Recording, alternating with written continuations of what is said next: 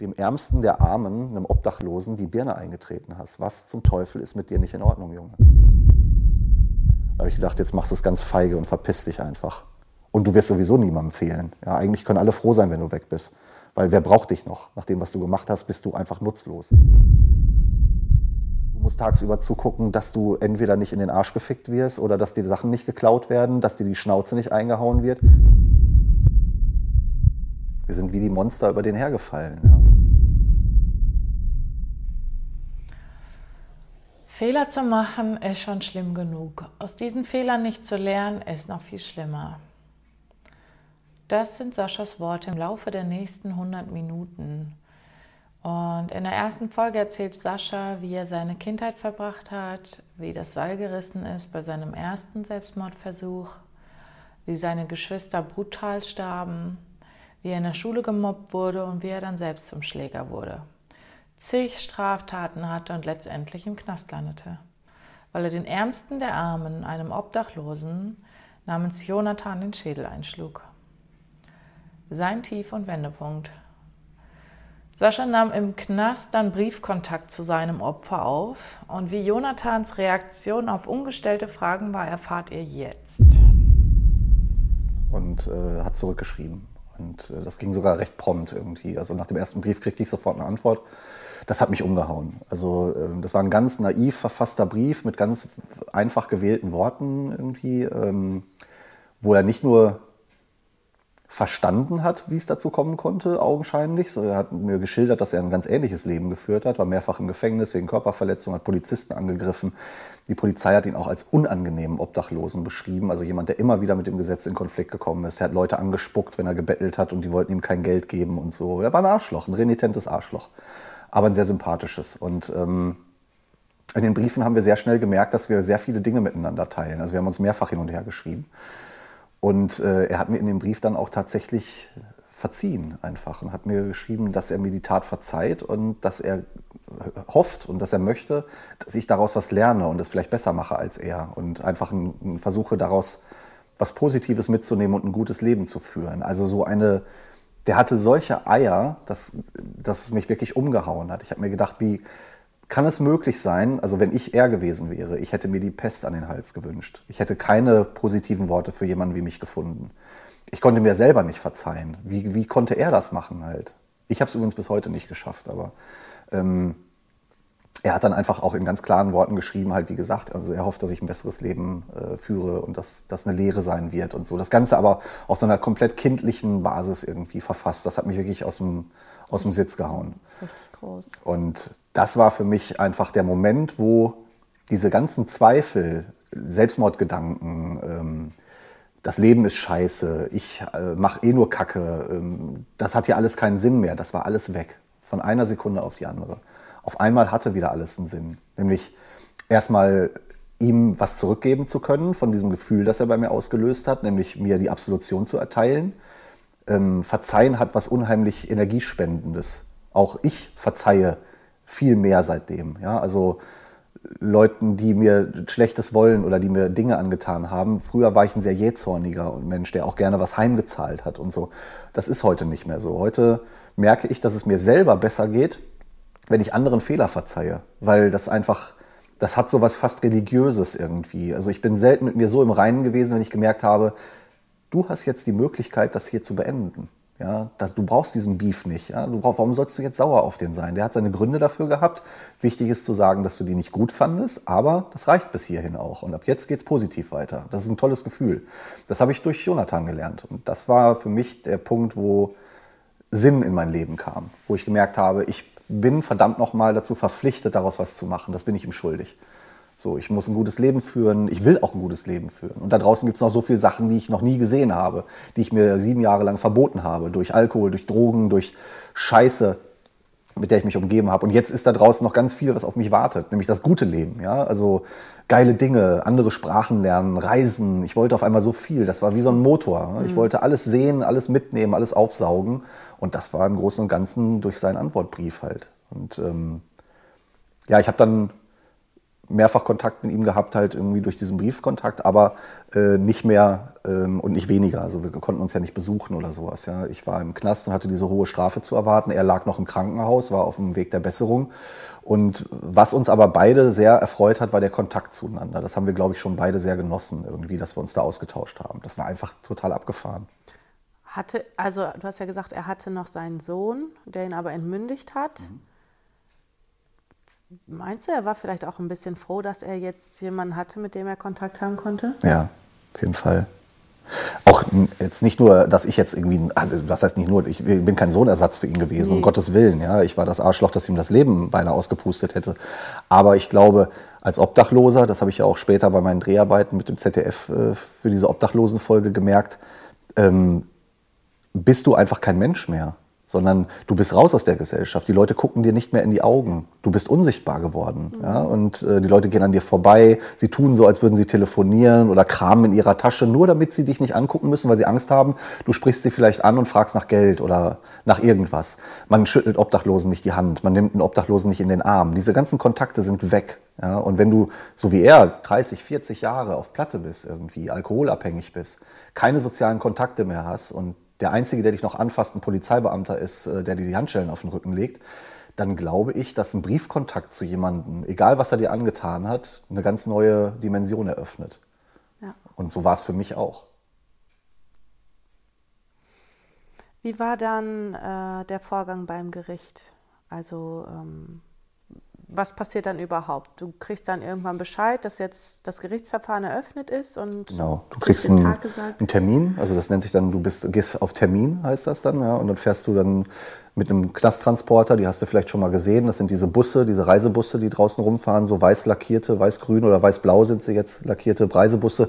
Die haben anstatt Fenster so kleine Schlitze an den Seiten nur. Hab ich nie gesehen. Nee, echt nicht? Glaub, ähm, du, also jetzt achtest drauf. du wahrscheinlich ja. drauf. Ja? Und äh, das sind dann so große Reisebusse, die von innen umgebaut sind mit kleinen Zellen. Und da sind dann so kleine Gefängniszellen drin und da sitzt du dann drin, hast so einen Schlitz, wo du rausgucken kannst und damit fährst du von Knast zu Knast oder von Knast zu Gericht.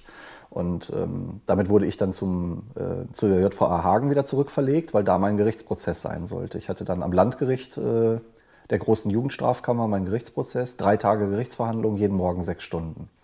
Und ähm, wie der Name dann auch schon sagt, irgendwie große Jugendstrafkammer war dann auch nicht damit zu rechnen, dass ich da irgendwie zu einer Geldstrafe verurteilt werde, sondern da war vollkommen klar, ich gehe Minimum für fünf Jahre, wahrscheinlicher aber eher für sieben bis zehn Jahre in, in Bau.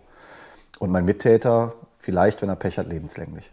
Und ähm, ja, das war so der Gedanke, den wir im Kopf hatten. Und dann wurden wir nach Hagen verlegt und mussten da auf die Gerichtsverhandlung warten. Eine Woche vor der Gerichtsverhandlung wirst du verlegt, dann kannst du dich da nochmal so ein bisschen akklimatisieren und wirst von da aus dann ins Gerichtsgebäude gebracht. In Hagen ist das so, dass der Knast direkt neben dem Gericht ist. Die sind baulich miteinander verbunden. Das heißt, du gehst durch einen unterirdischen Tunnel in den Gerichtssaal. Abgefahren. Und, ja, ziemlich abgefahren. Gibt es auch nicht überall. Also, aber da ist das so gelöst. Das ist ja auch ein uralter Bau in Hagen, da der mhm. Knast, eine ganz schreckliche Hütte.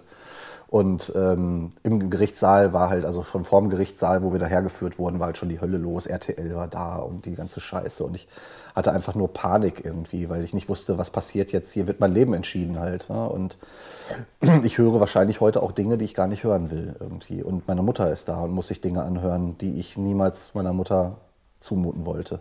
Ich habe mich einfach nur geschämt für alles. Und ähm, war aber auch froh, dass dieser Tag endlich da war, dass dieses Warten ein Ende hatte. Und ich jetzt wusste, egal ob zehn Jahre, also nicht egal, aber es ist besser, zu wissen, Klarheit. dass du zehn Jahre sitzt, als zu erwarten, dass du vielleicht zehn Jahre sitzen könntest. Ja? Und je länger das dauert, desto verrückter wirst du ja. Ja, und dann Gerichtsprozess fängt dann an, da werden die Zeugen vernommen und diese ganze Scheiße wurde natürlich wieder durchgekaut. Wir mussten Aussagen natürlich, widersprüchliche Aussagen, die Zeit hatte ihr Übriges getan. Das war ja mittlerweile ein Jahr her. Viele Sachen veränderten sich in der Wahrnehmung dann natürlich auch und so. Was zum Beispiel? Ähm, ja, so Kleinigkeiten, Abläufe, ob man vorher beim Tätowierer war und dann in der Kneipe oder ob man zwischendurch nochmal irgendwo am Kiosk war und da einen Jägermeister getrunken hatte. Die zeitliche Reihenfolge war mir gar nicht mehr so genau äh, in Erinnerung. Ja, dann hatten wir äh, ähm, andere Zeugen noch äh, dabei, die äh, uns an dem Abend bedient hatten. Also sie hatten ja auch sogar die Bedienungen der Diskotheken und Kneipen, in denen wir waren, eingeladen, damit die aussagen mussten, was wir zu uns genommen haben, um den Alkoholwert zu errechnen. Äh, die Polizei hatte den Fehler gemacht und hatte uns bei unserer Verhaftung keine Blutprobe entnommen. Und das ist ein eklatanter Fehler gewesen. Weil die hätte natürlich dann auch sofort äh, klar gemacht, wie betrunken wir überhaupt gewesen sind. Und so musste dieser Alkoholgehalt errechnet werden anhand der Aussagen der Leute, die uns bedient haben. Was nicht ganz einfach war, aber dann letztendlich auch funktioniert hat. Ja, mein Mittäter hatte 2,4 Promille und ich hatte 3,3 zur Tatzeit. Dazu dann noch Alkohol, äh, Drogen zum Alkohol.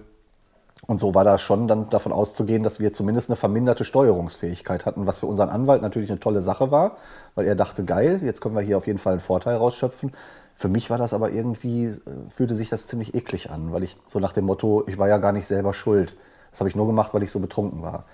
Was zu einem Teil natürlich auch stimmte. Natürlich war ich durch Alkohol enthemmt und hätte im nüchternen Kopf wahrscheinlich nicht so durchgedreht wie da. Aber es ist ja keine Entschuldigung für sowas, ja. Und ähm, das fühlte sich für mich halt nicht, nicht so gut an. Ähm, aber ich war ja auch da, um halt so wenig Strafe wie möglich zu kriegen. Ich wäre ja als letzter aufgestanden, hätte gesagt, ich hätte jetzt gerne zehn Jahre, um richtig bestraft zu werden. Ich, wusste, ich wusste, ab hier wird sich mein Leben ändern, egal wie das hier ausgeht. Ich werde ein anderes Leben führen ab jetzt. Und ähm, bin davon ausgegangen, dass die ersten Jahre davon halt im Gefängnis stattfinden werden. Und dann nach allen Zeugenaussagen der Arzt hat dann auch noch ausgesagt, der als Erstbehandelnder Jonathan behandelt hat. Und der hat natürlich diese ganzen schrecklichen Verletzungen und seinen Zustand so akribisch und detailliert beschrieben. Da, das war einfach grausam, das zu hören, was wir dem angetan haben. Und ähm, auch meine Mutter dabei zu sehen, wie meine Mutter im Hintergrund im Gerichtssaal einen Kreislaufzusammenbruch nach dem anderen bekommen hat und dann halt auch im, Kreis, im, im, im Saal behandelt werden musste von einem Notarzt. Ähm, Dazu dann war es eine öffentliche Veranstaltung da. Das heißt, durften Zuschauer waren im Gerichtssaal geduldet. Der, die hinteren drei Reihen haben dann überall Leute gesessen, die nur den Kopf geschüttelt haben, die dich alle angeguckt haben und dich am liebsten angezündet hätten, verständlicherweise. Und ähm, sorry wegen des Tons hier. Ach so, ist der kaut hier an sich rum. ähm, Nachher denken die, du schmatzt. Ja, ja, genau.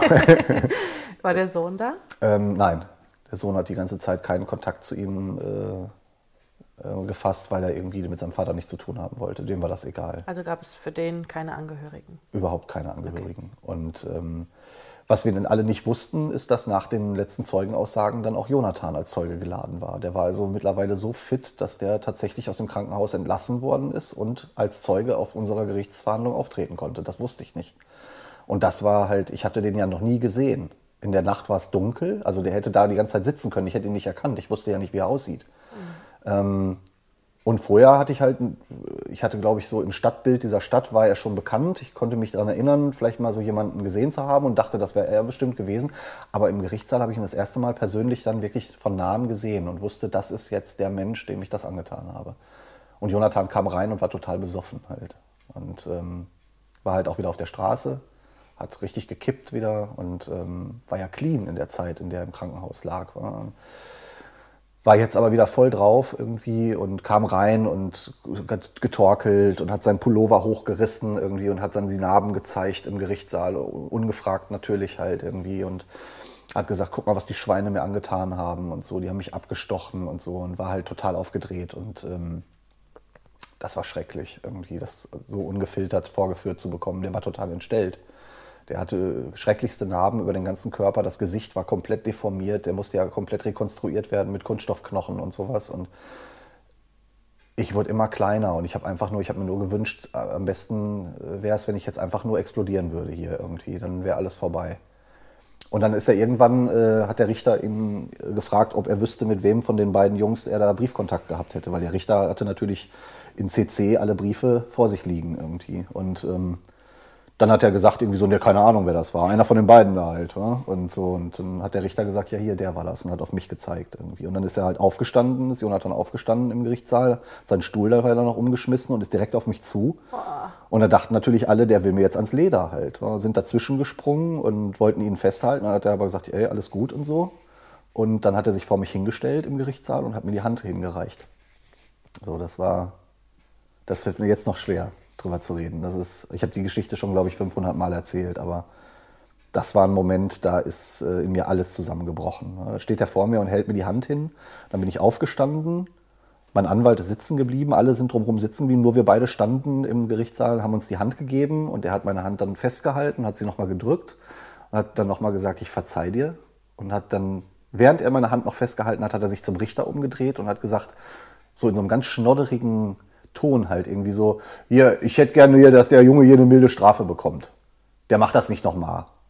So, der Junge, weißt du? So, als wäre ich sein Kurzer so. Und dann hat er meine Hand losgelassen und hat so getätschelt irgendwie und hat, ist zurückgegangen und hat sich hingesetzt irgendwie. Und in mir ist, an mir ist mein ganzes Leben vorbeigezogen in dem Moment. Was, wie hast du reagiert? Ich wollte nicht weinen. Warum nicht? Ähm, ich wollte das, was in mir drin ist, nicht anderen zeigen. Einfach. Ich äh, habe mich so geschämt irgendwie. Ich habe gedacht, das steht mir jetzt nicht zu. So weinen, das hätte was so mit Mitleid erregen auch zu tun haben können und so. Aber ich war einfach so überwältigt davon. Das war, ähm, ich habe danach oft genug geweint wegen der Situation. Aber in dem Gerichtssaal habe ich versucht, das irgendwie noch an mich zu halten. Ähm, hat nicht ganz so gut geklappt natürlich. Aber äh, man hat schon gemerkt, dass mir das echt in den Atem genommen hat. Und ähm, der Richter war auch äh, sehr ergriffen, muss ich ganz ehrlich sagen. Ich, also das hatte ich jetzt so auch noch nicht erwartet irgendwie. Er hat auch nachher zu meinem Anwalt, die kannten sich wohl, hat er wohl auch gesagt, das hätte er in seiner ganzen Berufskarriere noch nicht erlebt. Glaube ich. Und es wäre auch definitiv mit in die Gerichtsurteilsverkündung äh, eingeflossen. Wenn das Jonathan nicht gesagt hätte, wäre das da anders abgelaufen. Und äh, dann wurde Jonathan als Zeuge entlassen und hat sich winkend bei mir verabschiedet und ist rausgegangen. Und das war einfach ein Moment, wo ich dachte so, ey, was ein Typ, was für ein Typ, was für ein großartiger Mensch irgendwie, was für ein Herz muss man haben, um sowas zu machen. So, und das war, das reichte mir eigentlich. Das war für mich meine Verurteilung. So. Was danach kam, das war eigentlich nur noch reine Makulatur halt. Ja. Meine Mutter war auch total ergriffen, meine Geschwister, das weiß ich auf jeden Fall noch. Die waren auch alle da? Mhm. Dein Vater? Mein Vater war tot. Mein Vater ist schon ah. gestorben, als ich 16 war. Okay. Der hat das Gott sei Dank alles nicht miterleben müssen. Und der hätte das auch nicht überlebt, die Nummer. Aber meine Mutter und mein Bruder, einer meiner Brüder war da. Äh, der andere war einen Tag vorher da. Die waren nicht immer gleichzeitig, mussten ja auch arbeiten und so. Das war alles nicht so einfach. Wie lange gingen die Gerichtsverhandlungen? Drei Tage. Okay. Drei Tage, a sechs Stunden jeweils. Und ähm, ja, dann irgendwann haben die sich dann zurückgezogen. Dann kamen halt alle äh, Ermittlungen abgeschlossen jetzt irgendwie. Das Gericht zieht sich zur Beratung zurück. Das Urteil wird dann verkündet. Du gehst dann nochmal durch den unterirdischen Gang wieder zurück irgendwie in so ein Nebenräumchen und wirst dann da eingesperrt. Ein paar Meter weiter sitzt dein Mittäter in einem anderen Räumchen eingesperrt. Und du sitzt da und wartest und wartest. Und diese zwei Stunden, die können dir vorkommen wie ein ganzes Leben. Und dann wirst du nochmal zurückgeholt, wieder in den Gerichtssaal dann geht irgendwann die Tür auf, dann kommen die Richter rein. Das waren insgesamt fünf Richter, also drei Richter und zwei Schöffen sind das dann beim großen Landgericht. Da musst du dich halt erheben, wie es im Fernsehen so ist. Du stehst dann auf, die kommen rein, setzen sich dann hin und dann wird das Urteil verlesen. Dann wird erstmal erklärt, wofür du dann verurteilt wirst, also weswegen du dich schuldig gemacht hast. Und das war in dem Falle bei mir, äh, lief die Anklage ja der Haftbefehl damals auf versuchten Mord. Dann ist das runtergeregelt worden auf versuchten Totschlag. Und dann ist es runtergeregelt worden auf fahrlässigen Vollrausch mit Folge einer schweren Körperverletzung. Und dafür ist eine ganz andere Strafbemessung als für Totschlag oder Mord natürlich. Und dann wurde das Urteil verlesen. Dann hat er gesagt, wir verurteilen den Angeklagten äh, zu einer Gefängnisstrafe von drei Jahren, ne, von zwei Jahren, was ja lächerlich ist. Und da ist in mir drin halt alles explodiert. Da habe ich nur gedacht, Alter, zwei Jahre ohne Scheiß. Ich bin jetzt ein Jahr fast in U-Haft. Das wird natürlich abgezogen, es wird verrechnet. Bei guter Führung, die ich definitiv hatte, weil ich war im Knast ein Mustergefangener, bis auf zwei, drei Durchdreher, die ich am Anfang hatte, war ich danach wirklich in der Spur. Nach dem Kontakt zu Jonathan auf jeden Fall ähm, wusste ich genau, ich habe eine gute reelle Chance, auf zwei Drittel entlassen zu werden. Das heißt, eine Zweidrittelstrafe oder vielleicht sogar eine Halbstrafe ist in Deutschland möglich. Das heißt, du musst dann nur die Hälfte der Gefängnisstrafe absitzen, wenn davon ausgegangen wird, dass bei dir eine Resozialisierung stattgefunden hat und dass du im Kopf so weit bist, entlassen werden zu können. Ist das dann vorzeitiger Haft? Genau, vorzeitige Haftentlassung. Ja. Das kann auf zwei Dritteln passieren oder auf Halbstrafe. Halbstrafe ist eher selten. Da muss es schon wirklich, also nicht bei Gewaltdelikten. Ja. Und ähm, habe ich gedacht, eine reelle Chance auf zwei Drittel hätte ich. Mit der Anrechnung der äh, Untersuchungshaft würde das für mich heißen, ich könnte vielleicht, wenn ich Glück habe, in drei Monaten nach Hause. Drei, vier, vielleicht, wenn ich Pech habe, fünf Monate. Eine lange Zeit im Gefängnis, auch wenn sich das vielleicht nicht so anhört, aber etwas, das auf jeden Fall zu schaffen ist und was in keiner Relation zu zehn Jahren steht oder zu fünf. Ja. Mhm. ja. und das war so ein Glücksgefühl. Und dann, als ich mich schon innerlich darüber gefreut habe, blätterte der Richter mit einem nassen Zeigefinger die nächste Seite von dem Urteil um und sagte diesen entscheidenden Satz, der da lautete, diese Haftstrafe wird zu einer Bewährungsfrist von drei Jahren ausgesetzt. Das heißt, ich kriege zwei Jahre Gefängnis auf drei Jahre Bewährung und ich kann heute nach Hause gehen. Das heißt, an diesem Gerichtsprozess wurde ich als freier Mann entlassen. Ich konnte nach Hause. Ich konnte nach der Gerichtsverhandlung, eine Viertelstunde später, haben die Richter ihren Hut genommen, sind hinten aus dem Zimmer wieder raus und ich musste nicht in diesen Tunnel, sondern konnte mit meiner Mama aus dem Laden rausspazieren. Und das war für mich so unglaublich irgendwie, das konnte ich einfach nicht fassen. Kann man, glaube ich, auch nicht realisieren. Unmöglich. Hm. Der Richter hat auch ganz klar gesagt, dass das ausschließlich an der hohen Alko an dem hohen Alkoholgehalt und an Jonathans Aussage gebunden war. Ansonsten, und natürlich, du hast eine günstige Sozialprognose ganz einfach gehabt, haben die mir nachher auch gesagt. Also ja. hoher Alkohol, wegen den du getrunken genau, hast. Genau, die Unzurechnungsfähigkeit während der Tatzeit, wenn ich das nüchtern gemacht hätte. Genau, nicht wegen Jonathans Aussage. Nein, nein, ja. natürlich nicht. Das war natürlich äh, für mich einfach ein Signal. So, ich habe lange genug dafür gebetet in, im Kopf irgendwie, dass ich die Möglichkeit kriege, hier rauszukommen und es dann alles besser machen zu können. Und das war für mich das Startsignal. So, das fühlte sich so an, wie da hatte jemand zugehört. Die testen dich jetzt, die lassen dich hier wirklich raus. Und du kannst jetzt beweisen, ob das stimmt. Oder ob du morgen wieder mit einer Pulle Fantakorn irgendwo im Park sitzt. Mhm. Ja, und ähm, was vielleicht ein bisschen atypisch ist und jetzt auch vielleicht für Außenstehende nicht so nachvollziehbar ist, mein Bruder stand mit einer Dose Bier draußen vor dem Gerichtsgebäude und hat auf mhm. mich gewartet. Also wollte mir halt ein Bier geben. Und das habe ich dann auf der Rückfahrt im Auto auch getrunken, zur Hälfte zumindest. Schmeckt ja nicht so gut. Und ich war auch angesoffen nach einem halben Bier. Mhm. Ähm, da hätte man ja eigentlich denken müssen, war das ja vielleicht auch nicht so cool, jetzt nach so einer Nummer irgendwie dem Kurzen direkt wieder ein Bier in die Hand zu drücken. Aber das war halt. Symbolisch. Genau. Und das ist auch nicht nach hinten losgegangen, sagen wir es mal so. Das war schon eine coole Nummer. Was war dann das Erste, was du gemacht hast, nachdem das Gefängnis also bist du dann zu deiner Mutter, hast sie in den Arm genommen oder? Ja, die stand ja draußen vor der Tür, hat auf mich gewartet. Dann kommt so dieses klassische, das Tor geht auf und du kommst raus. Das heißt, sie waren bei der Gerichts, beim Urteil waren sie nicht mit dabei? Doch, beim Urteil waren die dabei okay. im Gerichtssaal und haben dann draußen vom Gericht auf mich gewartet. Ja. Und auf der Rückseite vom Gericht ist der Ausgang vom Knast, das große Tor. Und da hat äh, meine Mutter mit meinem Bruder dann gestanden und ein paar Kumpels irgendwie auf der anderen Straßenseite. Und äh, als ich dann rausgekommen bin, dann kommt ja diese Nummer, wenn die Tür dann aufgeht und so, und dann der Schritt in die Freiheit und dann stehst du das erste Mal da. Gegenüber stand ein Baum. Ich habe diesen Baum minutenlang angeguckt, irgendwie, weil ich keinen Baum gesehen hatte für ein Jahr. Also Sträucher und Gestrüpp und sowas. Aber so ein Baum, so Kleinigkeiten waren auf einmal so geil. Ja die gedacht, Luft roch anders und so, ja, obwohl der ist ja Schwachsinn, die Luft ist ja nicht eine andere halt. Ja. Ähm, aber du nimmst halt alles viel intensiver wahr. Ich war einfach durch und durch glücklich irgendwie. Und ähm, dass meine Familie da war und mich abgeholt hat, war für mich natürlich auch nochmal ein Zeichen, irgendwie zu sagen, wir machen das hier zusammen und nicht, du machst das nicht alleine. Ich hatte damit gerechnet, dass so Sachen kommen wie, du bist nicht mehr mein Sohn. Und das hätte ich auch verstanden. Meine Mutter ist angespuckt worden von Nachbarn beim Einkaufen und so. Du bist der Sohn von dem, du bist die Mutter von dem Pennermörder und sowas halt, weißt du? Und gerade die so viel Wert darauf gelegt haben, Natürlich, was die Nachbarn genau. Sagen, ne? Das war das Schlimmste für sie halt. Und dann war der Kurze auch noch weg. Ich, das Nesthäkchen, ja. Und der Verlust der anderen Geschwister und das, das war einfach zu viel. Tochter tot, Sohn tot, Vater tot, der Lieblingskleine geht dann in den Knast irgendwie und hat die ganze Familie in Verruf gebracht, das ganze Dorf spuckt dich an. Das war für meine Mutter der größte Albtraum. Ich habe so viele Opfer generiert mit dieser Tat, nicht nur Jonathan alleine, nur in Anführungszeichen, sondern meine Geschwister, meine Mutter, mein Umfeld. Alle müssen da bis heute teilweise drunter leiden. Ja? Also es gibt schon Leute, die den Kontakt abgebrochen haben zur Familie.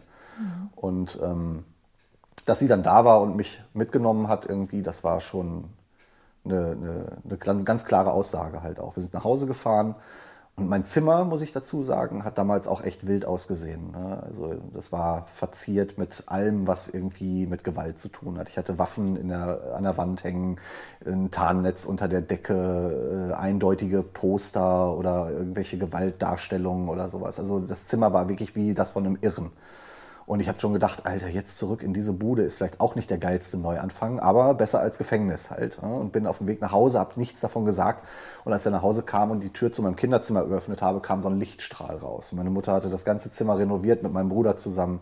Das sah aus wie bei Ikea in der Ausstellungsfläche. Und das war so, oh, weißt du, und das war für mich auch nochmal so ein Zeichen irgendwie so, ey, die bereiten dir hier alles vor. Das ist, äh, wenn du es jetzt versaust, liegt es nur noch an dir. So. Und das, obwohl sie ja gar nicht wussten, dass du an dem Tag mitkommen kannst. Ganz genau. Aber meine Mutter, ja, positives Denken und so. Ja. da hat sich auch alles verändert, auch bei meiner Mutter. Meine Mutter ist auch ein anderer Mensch geworden, als ich im Knast war. Ja, dieses hier, man wir haben uns zu Hause nicht angefasst zum Beispiel. Ja, es gab keinen, man nimmt sich mal einen Arm oder gibt sich ein Küsschen auf die Wange. Ich hätte gekotzt, wenn ich an sowas gedacht hätte früher. Meine Mutter knutscht mich ab. Widerlich. ja, man hat sich auch nicht nackt gesehen oder so. Man hat auch nicht über Sex geredet oder sowas. Das war alles so, uh, ja, also überhaupt so Körperlichkeiten, Emotionen, alles wegsperren. Ja, das ist ekelhaft. So. Und äh, nach dem Knast fing das halt an. Ne? Ich habe, als ich nach Hause gekommen bin, im Kinderzimmer da gestanden, in meinem neuen Zimmer und habe aus dem Fenster geguckt, Nachbarn gingen vorbei und haben gewunken, etwas mit einem etwas verklärten Grinsen, so, oh Gott, er ist wieder da. Und ich habe meine Mutter das erste Mal in den Arm genommen und habe ihr gesagt, dass ich sie liebe. Halt. Das erste Mal mit, neun, mit 20 Jahren. Wie hat sie da reagiert? Wie ein Stock. Die, die Arme hingen ihr lang am Körper runter, die stand vor mir steif wie ein Brett und die wusste da überhaupt nichts mit anzufangen. Aber man hat gemerkt, es hat ihr gefallen, ja, mhm. aber sie wusste nicht darauf zu wechseln. Das haben wir uns gegenseitig beigebracht im Laufe der nächsten Jahre dann. Mhm. Und äh, da wurden dann über Dinge geredet, da wurde sich hingesetzt irgendwie und das habe ich dann auch aktiv vorangetrieben. Ich habe meine Mutter auch so aus ihrer Lethargie rausgerissen, so ein bisschen. Ist dann später an ähm, einem Gehirntumor äh, schwer erkrankt, irgendwie, den sie wohl schon über 20 Jahre mit sich rumgetragen hat. Da kam dann so Ausfallerscheinungen, dass sie hingefallen ist. Ähm, depressiv wurde, gereizt wurde. Man verändert sich ja auch charakterlich durch, durch Krebs halt. Also die hatte den, der Gehirntumor war so krass, dass sie dann wirklich nur noch so verbittert in der Ecke rumgesessen hat, alles scheiße fand und so. Und das hat einfach aufs Gemütszentrum auch geschlagen bei ihr. Und ähm, ich habe sie dann irgendwie auch ermutigt, sie ist dann operiert worden, die haben mir den Tumor rausgenommen, die war danach wie ein anderer Mensch. Ist wieder durch die Gegend gereist mit Freundinnen, hat Sachen gemacht und so, ist aber dann leider ein Jahr später danach gewachsen und sie ist dann daran gestorben sofort halt. Aber das war nochmal, wir hatten äh, sehr intensive Jahre miteinander nach dem Gefängnis. Viel, viel besser als alles, was davor jemals gewesen ist. Mhm. Und das war eigentlich ganz cool. Ja. Mhm. Also du hast ja gerade auch gesagt, dass du einige Leben damit reingezogen hast und du hattest ein Jahr Gefängnisstrafe. Findest du das Urteil gerecht? Nein, natürlich nicht. Das Urteil ist auf gar keinen Fall gerecht gewesen. Ich hätte Minimum fünf Jahre mir gegeben, wenn ich der Richter gewesen wäre, egal was drumherum passiert wäre. Ich finde, Strafe muss sein, egal was für Umstände drum ist. Strafe muss sein. Ähm, aber das deutsche Rechtssystem ist ja wie viele andere demokratische Länder darauf ausgerichtet, dass es ist, wir sind nicht in den USA. In den USA kriegst du für so eine Tat, wirst du verurteilt zu dreimal 725 Jahre Gefängnis plus Sicherheitsverwahrung. Und das ist so irre, dass man sich denkt, was ist denn das für ein Urteil, was für ein Schwachsinn. Oder im Bundesstaat Kalifornien wirst du bei der dritten Verurteilung automatisch zu lebenslänglich verurteilt. Egal, ob du ein Kaugummi geklaut hast oder einer Oma den Schädel eingehauen hast. Es ist das Gleiche. Bei der dritten Verurteilung, die im Gericht stattfindet, kriegst du automatisch lebenslänglich. Und das ist dann auch lebenslänglich. Das heißt, du kommst da nie wieder raus wenn man sich da mal die Kriminalität stellt. dreimal Kaugummi klaue? Äh, wenn du deswegen verurteilt wirst als Dieb, ja. Wow. Ich weiß nicht, ob das heute noch so ist. Zu der damaligen Zeit war das so. Und ähm, wenn du dann siehst, ähm, wie die Kriminalstatistik aussieht in den USA, was Rückfälle angeht von Leuten, die aus der JVA entlassen werden oder die Gewaltbereitschaft in den USA, Drogen, to äh, Tote, die, die Gewaltverbrechen zum Beispiel entstehen, steht das ja in keiner Relation. Das scheint also keine Abschreckung zu sein. In den USA ist alles im Arsch halt irgendwie, was das angeht. Ähm, diese Gefängnisse sind reine Verwahrungsanstalten. Ja? Und da drin wirst du noch schlimmer, als du vorher warst. Das ist in Deutschland zu einem Teil, Gott sei Dank, nicht so. Hier hast du die Möglichkeit, wenn du dich anstrengst, wirklich wieder in die Gesellschaft eingegliedert zu werden. Was ja auch der Sinn eines Gefängnisses ist. Gefängnis ist in Deutschland nicht nur da, um Menschen zu bestrafen, sondern ähm, dich zu verändern. Es soll davon ausgegangen werden, dass du nach dem Gefängnis besser bist und nicht mehr zu solchen Taten in der Lage bist, weil du es einfach eingesehen hast, dass es nicht gut ist. Das ist ja eigentlich ein hehrer Wunsch, ist ja eine tolle Sache, funktioniert in den meisten Fällen aber nicht. Im deutschen Jugendvollzug zum Beispiel, bei Jungstrafen, hast du eine Rückfallquote von 40 Prozent. Das heißt, 40 Prozent von den Leuten kommen auf jeden Fall nochmal ins Gefängnis.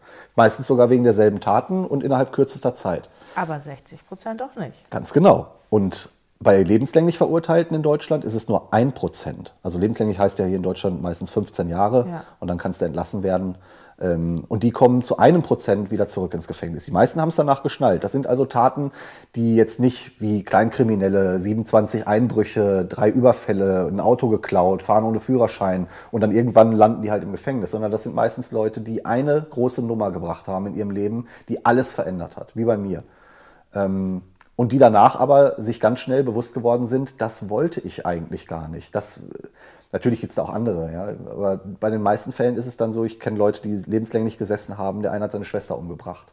Der andere war ein Ehrenmörder, weil die Familie das erwartet hat. Ja, da ist die Schwester mit einem anderen Mann flitzen gegangen, der musste seine Schwester umbringen, um wieder in die Familie eingegliedert werden, damit die Ehre gerettet wird und sowas. Ja.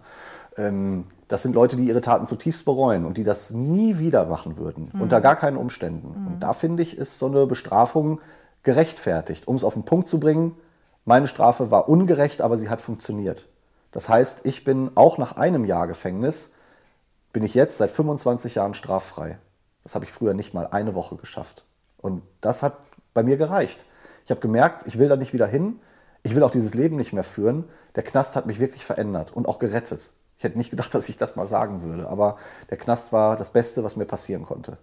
Und seitdem lebe ich halt auch ein ganz anderes Leben. Also war diese Strafe gerechtfertigt. Ja, ich, dass andere Leute das nicht so sehen, weiß ich auch. Das ist das größte äh, Kritikmoment eigentlich, wenn ich mit anderen Menschen über meine äh, Geschichte rede, auch mein Buch. Ähm, wenn man negative Sachen im Internet über mich liest, ist das immer genau dieser Punkt. Der Typ hat jemanden totgeschlagen. Jetzt geht er hier durch meine Nachbarschaft, hat ein Buch drüber geschrieben, verdient wahrscheinlich noch richtig Geld damit, auf, arbeitet als Fernsehmoderator bei ZDF. Wie ungerecht ist das? Sein Opfer, also Jonathan, ist ein paar Monate nach meiner Gefängnisentlassung an den Folgen der Verletzung verstorben. Genau, soweit, das hatten wir ja noch gar nicht besprochen. Genau. Ähm, was heißt an den Folgen? Ähm, da er wieder auf der Straße gelebt hat, ähm, hat er natürlich äh, sich nicht mehr im Krankenhaus äh, notversorgen lassen. Er hatte ja schwerste Verletzungen, die halt auch Ewigkeiten dauern, um äh, zu verheilen. Ähm, da ist es dann natürlich nicht besonders zuträglich, wenn du weiterhin Alkoholiker bist und auf der Straße lebst, im Winter draußen schläfst, wenn du einen vernähten Darm hast und eine Milz, die dir entfernt wurde. Das heißt, die Wunden haben sich einfach entzündet und er ist letztendlich an einer Sepsis, an einer Blutvergiftung gestorben, die aber ohne unsere Verletzung, die wir ihm zugefügt haben, ja niemals entstanden wäre. Ja. In aber meinen wäre Augen, er zum Arzt gegangen, hätte er sich theoretisch auch helfen lassen können, retten lassen können? Ja, das ist ein Satz, den ich nicht so gerne höre. Ja, verstehe ich. Ja, aber, aber ja, ist klar. ein Gedankengang. Ja. Wäre, uns nicht, wäre uns nicht über den Weg gelaufen, hätte er sich die ganze Scheiße ersparen Ja. können. Genau. Also in meinen Augen haben wir ihn umgebracht, in den Augen meines Mittäters ist es eher so, wie du das gerade geschildert hast. Und so hat jeder seine eigene Art und Weise damit weiterzuleben halt. Ja. Aber ich finde, das hat für mich zu viel mit Schuldabweisung zu tun, sozusagen. Ähm, wäre er ins Krankenhaus gegangen, dann würde er jetzt noch leben Klar. halt, klar. Ach, das ist dieses hätte, hätte, Fahrradkette. Ganz genau. Und das ist einfach, ich äh, finde es einleuchtender, das so zu sehen, wenn, wenn wir nicht gewesen wären, wäre das alles nicht passiert. Und er wäre vielleicht, was ich, hätte er sich totgesoffen oder was auch immer, aber ich wäre nicht schuld gewesen daran, sondern das wäre seine Entscheidung. Aber die habe ich ihm abgenommen in diesem Fall. Und ähm, wie sind wir darauf gekommen? Du hattest mich gerade was ganz anderes gefragt. wa? Boah, ich laber auch zu viel. Äh. Ach nein, ist nicht schlimm, finde ich gut. Ähm, naja, ich wollte auf jeden Fall, erstmal mussten wir natürlich dem, den Zuhörer mitnehmen, weil du auf einmal von, von Mord und Totschlag gesprochen hast und noch war ja Jonathan am Leben. Deswegen ähm, wissen wir jetzt, woran er gestorben ist. Und ähm, wie bist du denn dann damit umgegangen, das alles zu verarbeiten? Hattest du eine psychologische Unterstützung, eine Therapie gemacht oder? Also ich bin ja verurteilt worden zu zwei auf drei Jahre Bewährung, äh, 130.000 Mark Geldstrafe. Boah, wo hast du denn das Geld dann hergehabt? Ja, aber das hat man natürlich nicht. Ja, Ja. Das kann man ja nie bezahlen. Das ist ja unmöglich eigentlich, so ein Betrag. Ja, ist ja ein Haus. ja, Fast. ja. oder zumindest eine gute Eigentumswohnung Ja. halt. Ne? Ähm, das waren die Krankenhauskosten und Gerichtskosten, äh, Anwaltskosten, da kam halt so einiges zusammen. Und da mein Mittäter ja zu Gefängnisstrafe verurteilt wurde, der musste drei Jahre ins Gefängnis, weil er schon Erwachsener war und anders bewertet wurde natürlich dadurch, ähm, musste ich das zahlen dann halt. Und ähm, dazu kriegte ich dann noch die Auflage, eine Anti-Gewalt- und Aggressionstherapie zu machen. Vom Gericht auferlegt. Die musste ich machen. Die war aber kompletter Scheiß. Also Was hat man da gemacht? Gar nichts. Ich bin da zum Psychiater gegangen, der der Meinung war, dass das vollkommener Schwachsinn ist und der mir einfach nur jedes Mal, wenn ich da war, einen Stempel in meinen Zettel gegeben hat und dann haben wir uns über Fernseher und Videorekorder unterhalten oder über die neueste Technik. Der war so ein Technikfreak halt auch. Und dann bin ich wieder nach Hause gegangen. Und äh, das war keine Therapie, das war einfach nur ein Alibi. Ähm, der hat sein Geld gekriegt dafür ja, und ich äh, hatte meinen Nachweis, ich mache meine Therapie hier. Aber im Endeffekt ist, hat das nie stattgefunden. Und das überprüft auch niemand, komischerweise. Der Bewährungshelfer, der hatte da auch kaum Ahnung von. Bis heute überprüft das keiner? Nee, interessiert niemanden, glaube ich. Ich weiß nicht, wie das heute gehandhabt wird. Bei mir war das ganz einfach damals, das zu umgehen halt. Ja? Und äh, ich habe aber gemerkt, dass ich eine Therapie brauche. Und zwar keine Anti-Gewalt- und Aggressionstherapie, sondern eine Verhaltenstherapie. Bei mir war ja einiges im Argen. Eigentlich alles. Mein ganzes Verhalten an sich war ja komplett verquer. Und diese Selbsterhöhung und so, ja, dieses, das musste irgendwie gerade gebogen werden. Ich brauchte auf jeden Fall jemanden, der mir da hilft. Und dann habe ich im Laufe der Jahre danach, das ist jetzt natürlich sehr komprimiert erzählt, insgesamt vier Therapien gemacht, die ich selbst privat angezettelt habe. Das waren Verhaltenstherapien, aber auch Gesprächstherapien ähm, mit verschiedensten Therapeuten, die auch verschiedenste Methoden bei mir angewandt haben. Und das war extrem hilfreich. Ohne die Hilfe wäre ich, glaube ich, heute nicht an dem Punkt, wo ich bin die mir einfach ja, Perspektiven eröffnet haben und mich, mich selbst auch zu analysieren und Dinge zu vermeiden, Fehler zu beheben und was auch immer. Also es war eigentlich recht positiv. Eine Therapie war so lala, aber die anderen waren richtig, die haben richtig reingehauen. Und auch jetzt denke ich noch mal ab und zu drüber nach, wenn es mir mal richtig mies geht. Auch ich habe ja immer wieder Täler, in die ich falle dass ich dann denke, Mann, ey, das, eigentlich könnte es immer wieder eine Auffrischung vertragen. Ja, also ich weiß, stehe auch nicht, warum das in der Gesellschaft immer so komisch gehandhabt wird, dieses Thema. Voll. Wenn du Kopfschmerzen hast, dann nimmst du auch eine Tablette und wenn es dir nicht gut geht, dann gehst du zum Arzt und lässt ja. dich untersuchen, damit es dir danach besser geht. Ja. Also warum lässt man seine verdammte scheiß Birne nicht untersuchen? Ja. nur weil andere Leute denken, oh, der ist bestimmt verrückt. Das braucht mir andere nicht zu erzählen. Dass ich vorher verrückt war, das weiß ich auch. Mhm. Ja, und ich meine, ich bin immer noch verrückt, aber auf eine andere Art und Weise irgendwie. Mhm. Und ähm, das ist ohne Therapie wäre das gar nicht möglich gewesen. Ja, ich habe mal so ein äh, zehn Tage so ein Achtsamkeitsseminar auch mitgemacht. Cool. War auch super cool, aber ähm, das konnte man auch nicht jedem erzählen. Weil auch so, was ist das denn für eine Esotante? Ja, genau. Diese ESO-Scheiße. Ja, ja, also genau. eigentlich war ich früher ja genauso. Ich konnte das auch nicht. Äh, auch heute dreht sich mir manchmal der Magen rum, wenn ich dann irgendwelche Leute sehe, die dann irgendwie aus dem Kaffeesatz lesen oder so. Ja, aber klar. ja, aber es gibt halt einfach Dinge, wenn da jemand sitzt, der das wirklich studiert hat, der genau weiß, wie die menschliche Psyche funktioniert, da kommt ja keiner und äh, drückt einen Knopf bei dir und du bist gesund. Nee. Der stellt dir einfach zu gewissen Zeiten die richtigen Fragen, dass du dir selber Antworten dafür Voll. überlegen kannst. Und es genau. ist einfach nur eine Hilfe, deine eigene Perspektive zu verändern, deinen Blick auf dich selbst zu verändern. Und das ist doch eine tolle Sache. Ja, super spannend. Ja, definitiv. Mir hat das geholfen. Ja. Gab es bei einer Therapie bei dir also irgendeine Situation, die du, also wo, was irgendwie so ein richtiger krasser Schlüsselmoment war? Woran du dich noch erinnerst? Nein. Nein, also es gab jetzt nicht irgendwie so ein Ding, wo es Klick gemacht hat oder so. Es waren mehr so die Aneinanderreihung von Eindrücken, die ich über mein Leben und meine Geschichte gewonnen habe. Mhm. Mich selbst zu sehen, wie es dazu kommen konnte, so zu werden, wie ich war. Mhm. Das war ziemlich deutlich für mich, dass da ganz viele Faktoren mitgespielt haben. Mhm. Das zu erkennen, war eine tolle Sache. Es gab dann nachher so ein Angebot, eine Familienaufstellung zu machen. Da bin ich dann zurückgeschritten und habe gesagt, okay, das möchte ich nicht, weil ich davon sehr viel Negatives gehört habe, dass das halt auch nach hinten losgehen kann. Was da, ist das? Also du stellst halt wirklich Personen im Raum auf, die dann verschiedene Figuren deiner Familie übernehmen zum Beispiel. Dann steht da jemand, da sagst du, du bist jetzt die Mutter und du bist der Vater und dann stellt man die zueinander hin, um dann auch perspektivisch die Verhältnisse zueinander zu entdecken und da werden dann gewisse, so eine Art Rollenspiel findet da statt. Das äh, kann auch vollkommen nach hinten losgehen. Ich habe da okay. Leute erlebt, die danach richtig einen an der Schüssel hatten und äh, die kein Wort mehr miteinander gesprochen haben danach als Familie. Und ich wollte einfach durch eine klassische äh, pädagogische Therapie dadurch und das hat auch ganz gut funktioniert. Ja, cool. Ähm, welche Bedeutung hat die Tat heute für dich?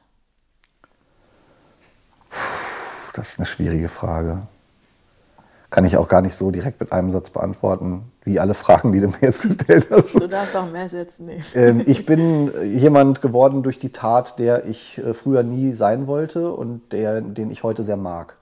Ich bin, ich kann in den Spiegel gucken und ich habe die Tat einfach, so schlimm sie auch war, als was Positives genutzt. Und ich glaube, dass ich damit dem Willen von Jonathan entsprochen habe und heute weit davon entfernt bin, zu versuchen, mir die Absolution von Menschen zu holen dafür. Das heißt, also damit du das richtig verstehst, es gibt nur einen, der mir das verzeihen konnte und das hat er gemacht. Ich selber werde mir das niemals verzeihen können. Das hatte ich vorhin ja schon mal gesagt. Ich werfe mir viele schlimme Sachen vor.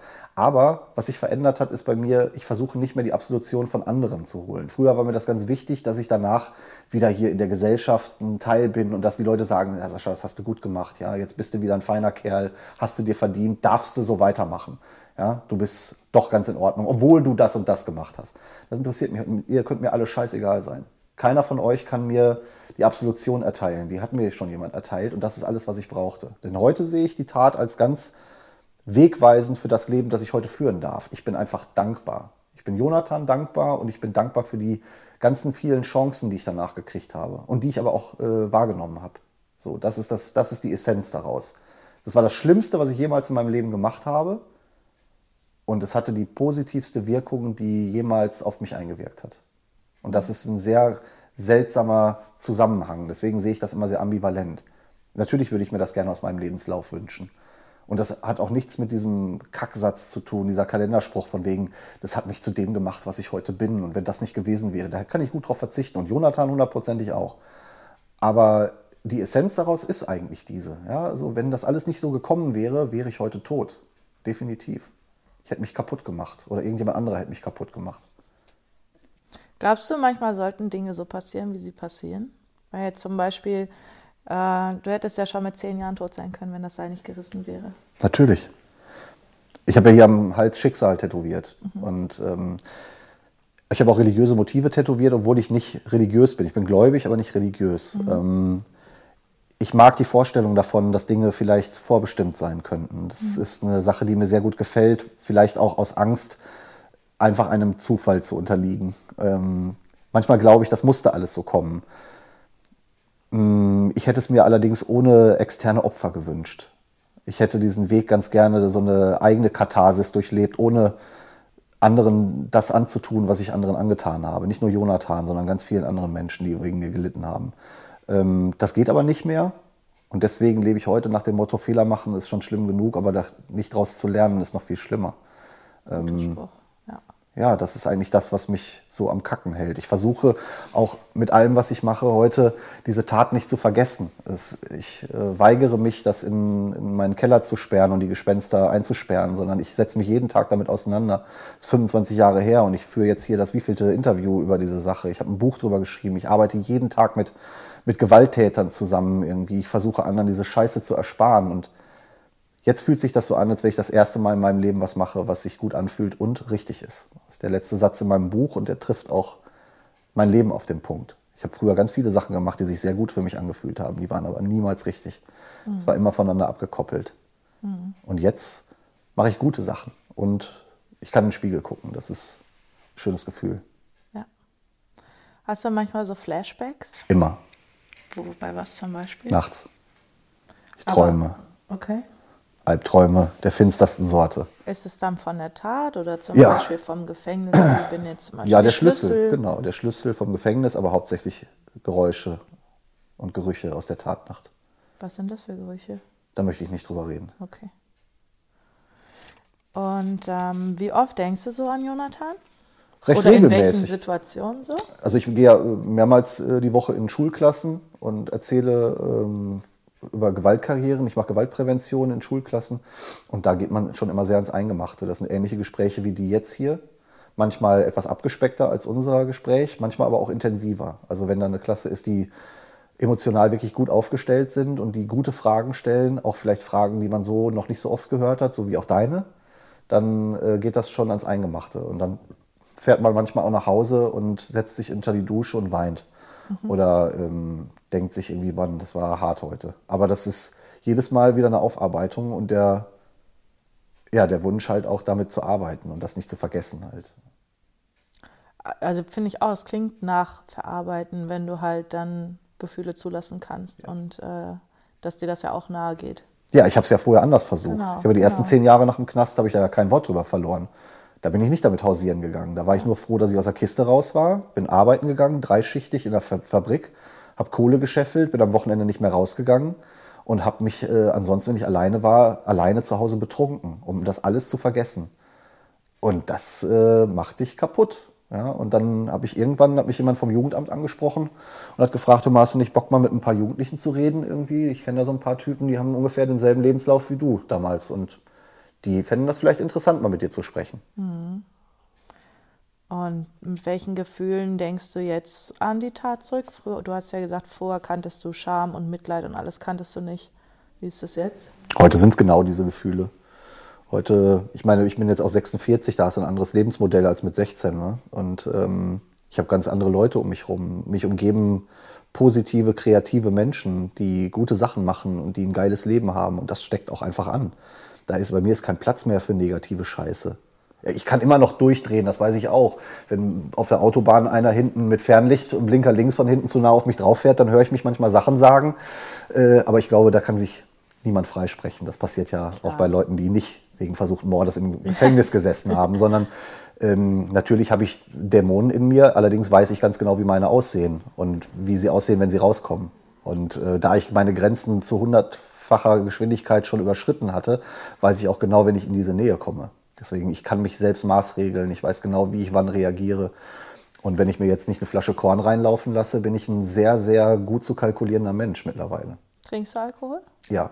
Auch Schnäpse? Auch Schnäpse, ja. Und wenn du merkst, irgendwas regt dich richtig auf, wie zählst du dann bis zehn oder was ist so deine Strategie? Nee, ich glaube, heute bringt mich das gar nicht mehr so weit, dass das in irgendeiner Art und Weise gefährlich werden könnte. Ich meide ja auch solche Situationen. Also wenn ich sage, ich trinke Schnäpse, dann setze ich mich ja hier nicht äh, mit einer Flasche Asbach hin irgendwie und lasse mir die sinnlos reinlaufen. Aber ähm, wenn ich mal feiern gehe oder sowas irgendwie, dann kann ich auch eine Runde Jägermeister oder auch zehn Runden Jägermeister mit ein paar Jungs trinken.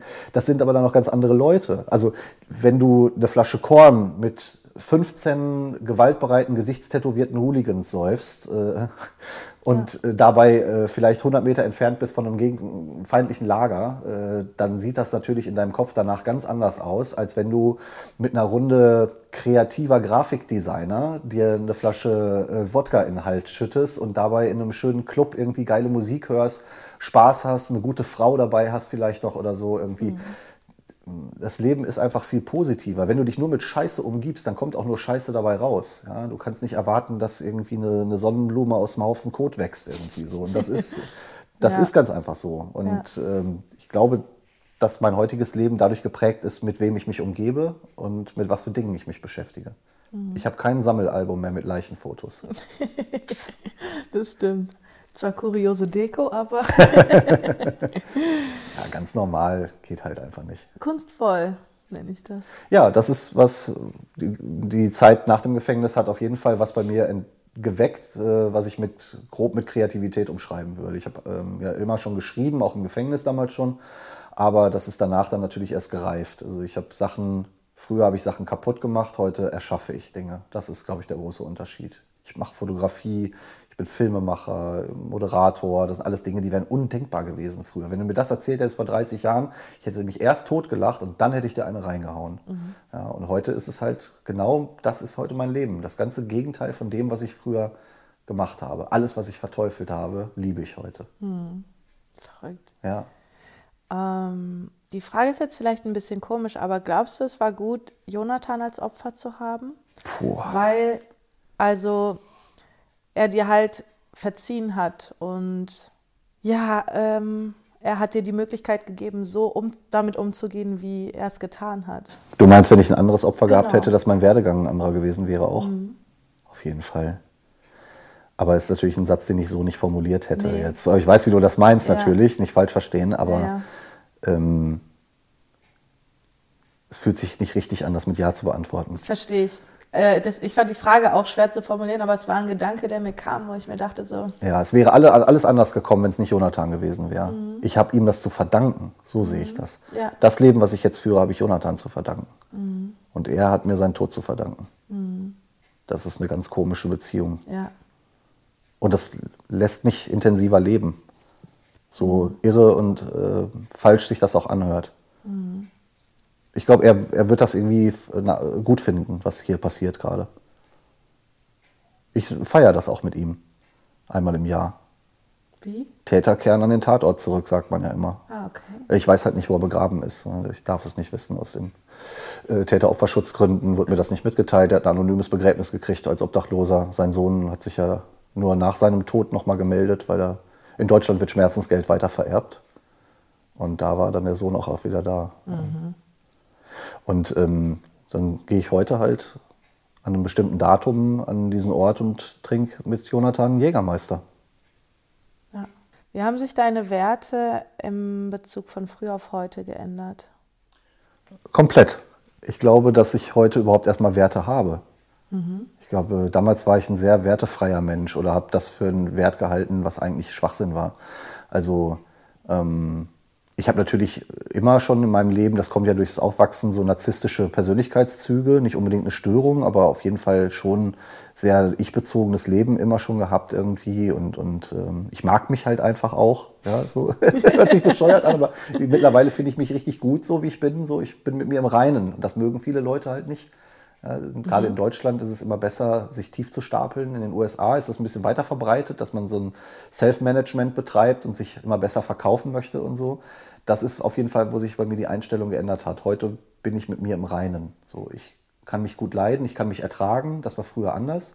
Und ich habe heute Werte wie ähm, Gemeinschaft zum Beispiel ist mir sehr wichtig. Also nicht nur in meinem Umfeld, sondern auch so gesellschaftliche Gemeinschaft ich finde, dass man aufeinander achten sollte.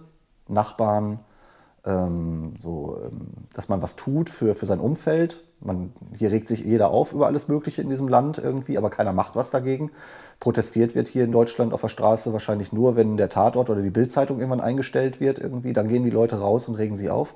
Ansonsten wird hier alles geschluckt irgendwie. Ich finde, man kann ganz, ganz viel Positives verbessern. Ich mache viel soziales Engagement. Ich ähm, weise auf Missstände hin durch meine Arbeit irgendwie. Ich ähm, gehe kritischer durchs Leben irgendwie und versuche halt einfach das, was nicht nur mein Leben, sondern auch das Leben meines Umfeldes zu einem besseren Leben zu machen. Das hat sich geändert. Das sehe ich als Wert. Das sind Werte. Das habe ich früher nicht gehabt. Früher war mir alles scheißegal. Hauptsache mein äh, Portemonnaie war voll und meine Leber angeschlagen und alle anderen konnten mich mal am Arsch lecken. Mhm. So, das ist heute definitiv nicht mehr der Fall. Und wenn du eine Personenbeschreibung machen müsstest von der Person früher, vom Sascha früher und im also und dann heute, also erstmal früher. Früher selbstverliebtes, sich selbst überschätzendes Arschloch, ohne Grenzen, mit Hang zur Zerstörung seiner selbst und allem um sich herum.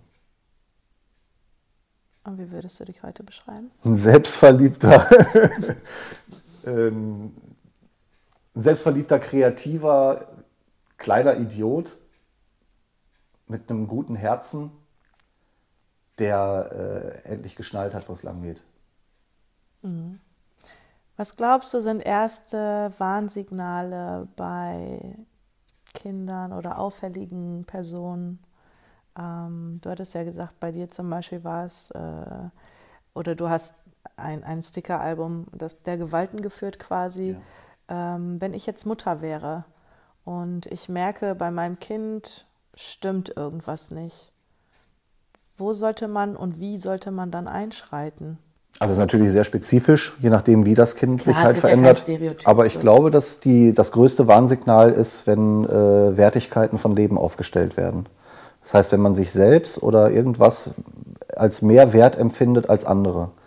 Das muss nicht mal so weit gehen wie im Rechtsextremismus zum Beispiel, irgendwie Antisemitismus, Antiziganismus, Schwulenfeindlichkeit und sowas, sondern das kann auch schon in, im, in Schulen stattfinden, dass man Mobbing zum Beispiel, also sich über andere stellen, um sich selber äh, größer zu machen und andere dabei runterzubuttern irgendwie. Das ist, glaube ich, ein Zeichen dafür, dass was in die falsche Richtung geht.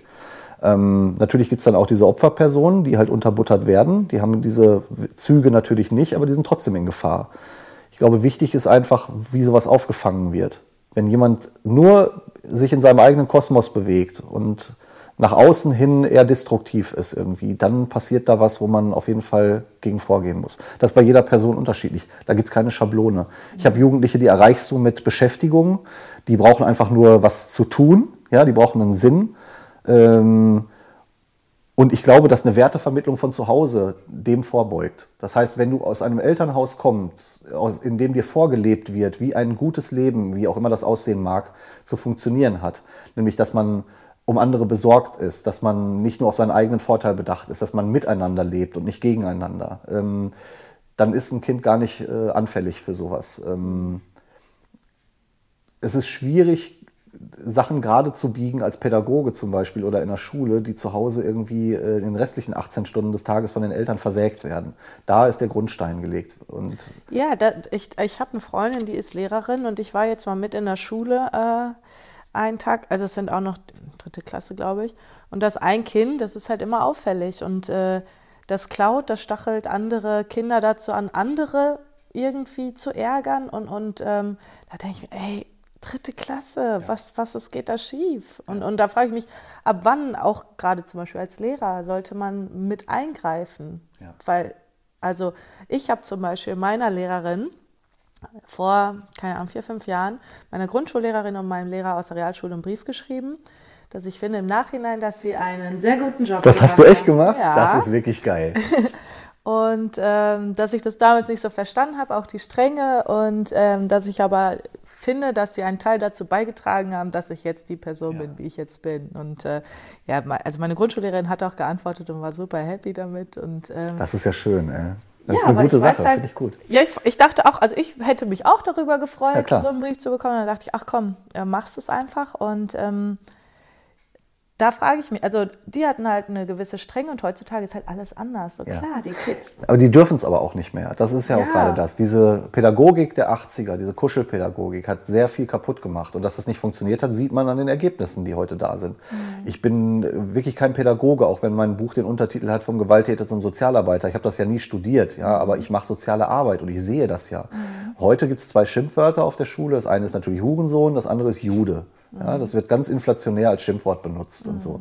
Ich habe da teilweise Begegnungen mit Schülern, da sagen die zu den Lehrern, pass mal auf, du kleine Fotze, geh mir aus dem Weg, sonst trete ich dir ins Maul. Mhm. Und dann gehen die weg, du guckst die Lehrerin an, die Lehrerin sagt so, ha, das ist auch einer, ja. Und ihr denkst so, what the fuck? Ja. ja. also mich hätten sie damals durch die, durch die Bude geprügelt. Ja. Ich bin in der Grundschule noch geschlagen worden von Lehrern. Und das war für die Eltern zu Hause auch in Ordnung. Ja, da muss ja schon irgendwas falsch gemacht haben, wenn der der eine gezimmert hat. So, nicht, dass ich das jetzt schönreden möchte und auch weit entfernt davon bin zu sagen, früher war alles besser. Aber Heute ähm, wird halt, wenn du das falsche Wort als Lehrer benutzt oder so, dann stehen am nächsten Tag die Eltern vor der Tür. Ja, das geht im Kindergarten schon los. Oder noch schlimmer. Äh, das sind noch nicht mal diese Helikoptereltern, sondern das sind Leute, die einfach glauben, sie, der, deinen Job erklären zu müssen. Mhm. Früher wurde ein Kind von ganz vielen Personen erzogen, nämlich von den Eltern und vom Umfeld.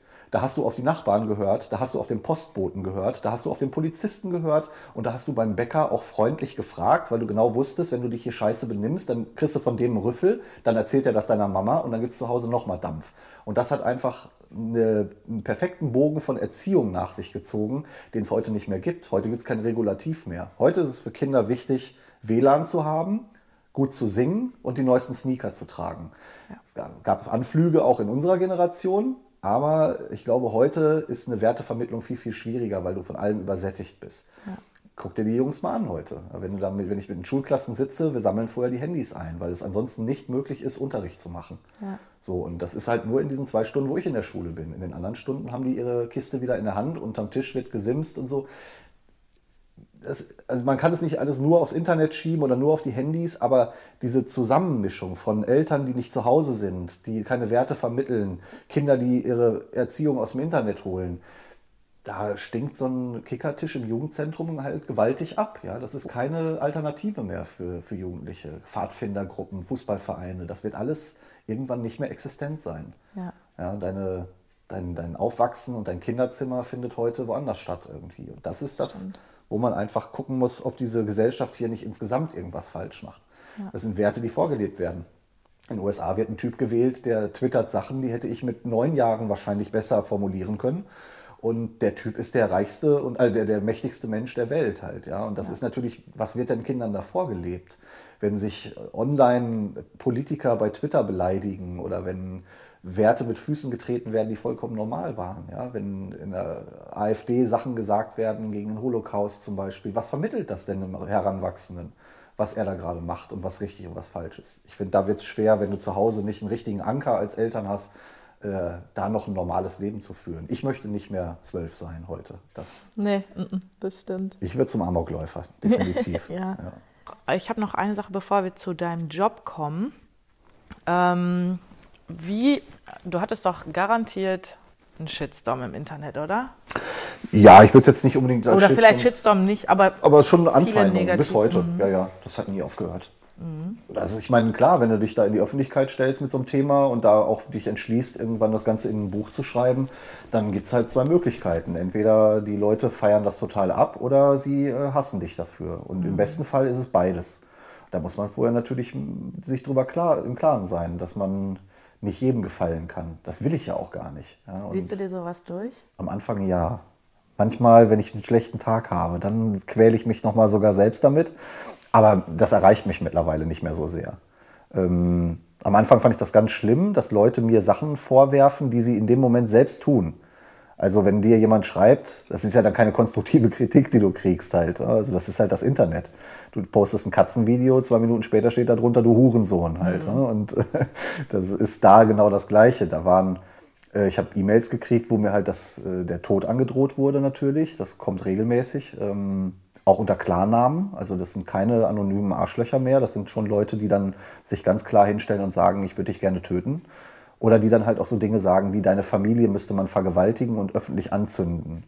Und du müsstest dabei zugucken. Und dann müsste man dir die Fingernägel rausreißen. Also wirklich, wo sich Leute hinsetzen und sich Dinge ausdenken, wo ich mir denke, Alter, du wirfst mir gerade einen Überfall auf einen Obdachlosen vor, was du zutiefst moralisch verwerflich findest, bist aber in der Lage, solche Gedanken zu verfassen und mir das persönlich mit deinem richtigen Namen zu schreiben, mir das anzudrohen und mich auch in dem Gedanken zu lassen, dass du das irgendwann tun wirst. Das sind ja keine Sachen, die die einfach so hinstellen, sondern da sind wirklich ganz klare Verabredungswünsche dabei. Sag mir, wo du wohnst, ich komme vorbei und solche Dinge halt.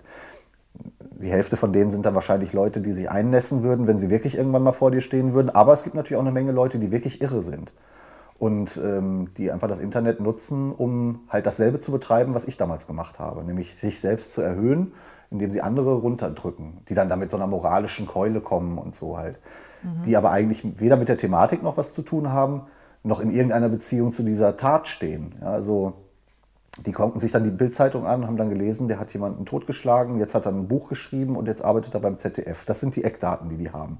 Da würde mir auch der Hut hochgehen. Da würde ich auch denken, da läuft doch irgendwas nicht richtig. Wie kann man so jemandem eine Plattform bieten?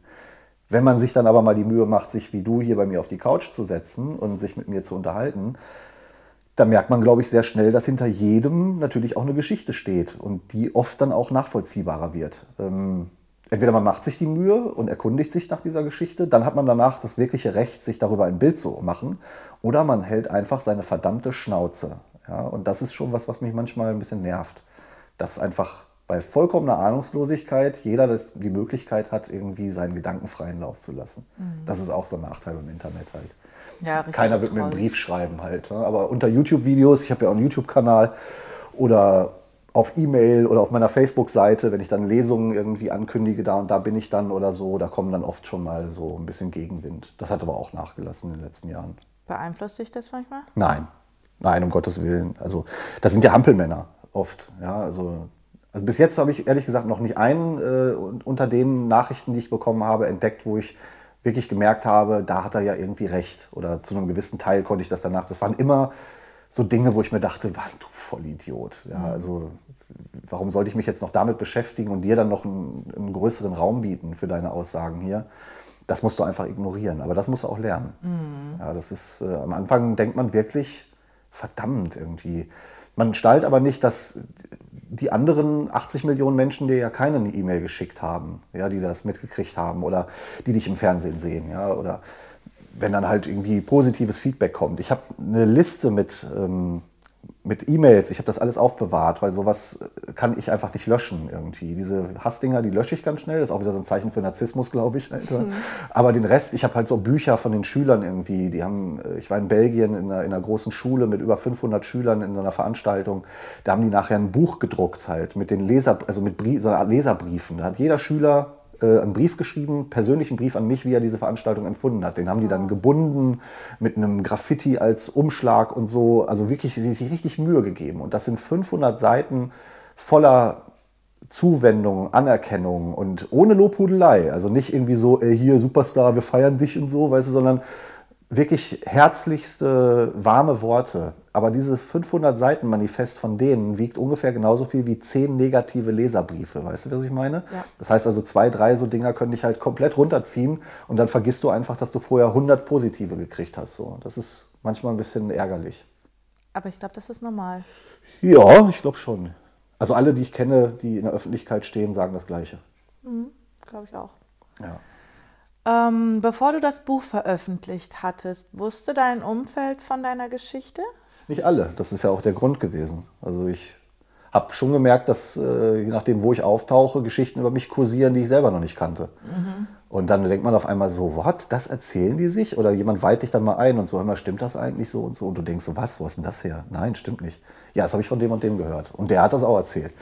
Und dann kommt natürlich irgendwann der Wunsch, jetzt möchte ich aber gerne mal meine Version der Geschichte hier zum Besten geben. Ja. Kannst du aber nicht. Ja, weil, also ich hatte ja nicht die Idee gehabt, irgendwie dieses Buch zu schreiben und das jemandem zu zeigen. Das wäre, also ich habe mich so geschämt für all das. Warum soll ich das auch noch aufschreiben und veröffentlichen? Da müsste ich mich ja noch mehr damit auseinandersetzen. Dann habe ich aber gemerkt, dass dieses Schreiben für mich auch therapeutisch ist. Ja, das alles auf Papier zu bringen, hat einen gewissen, bildet einen gewissen Abstand. Ich hätte mich damals nicht irgendwie vis-à-vis -vis mit jemandem hinsetzen können und dem davon erzählen können. Da hätte ich mich so geschämt, dass ich dem nicht in die Augen hätte gucken können.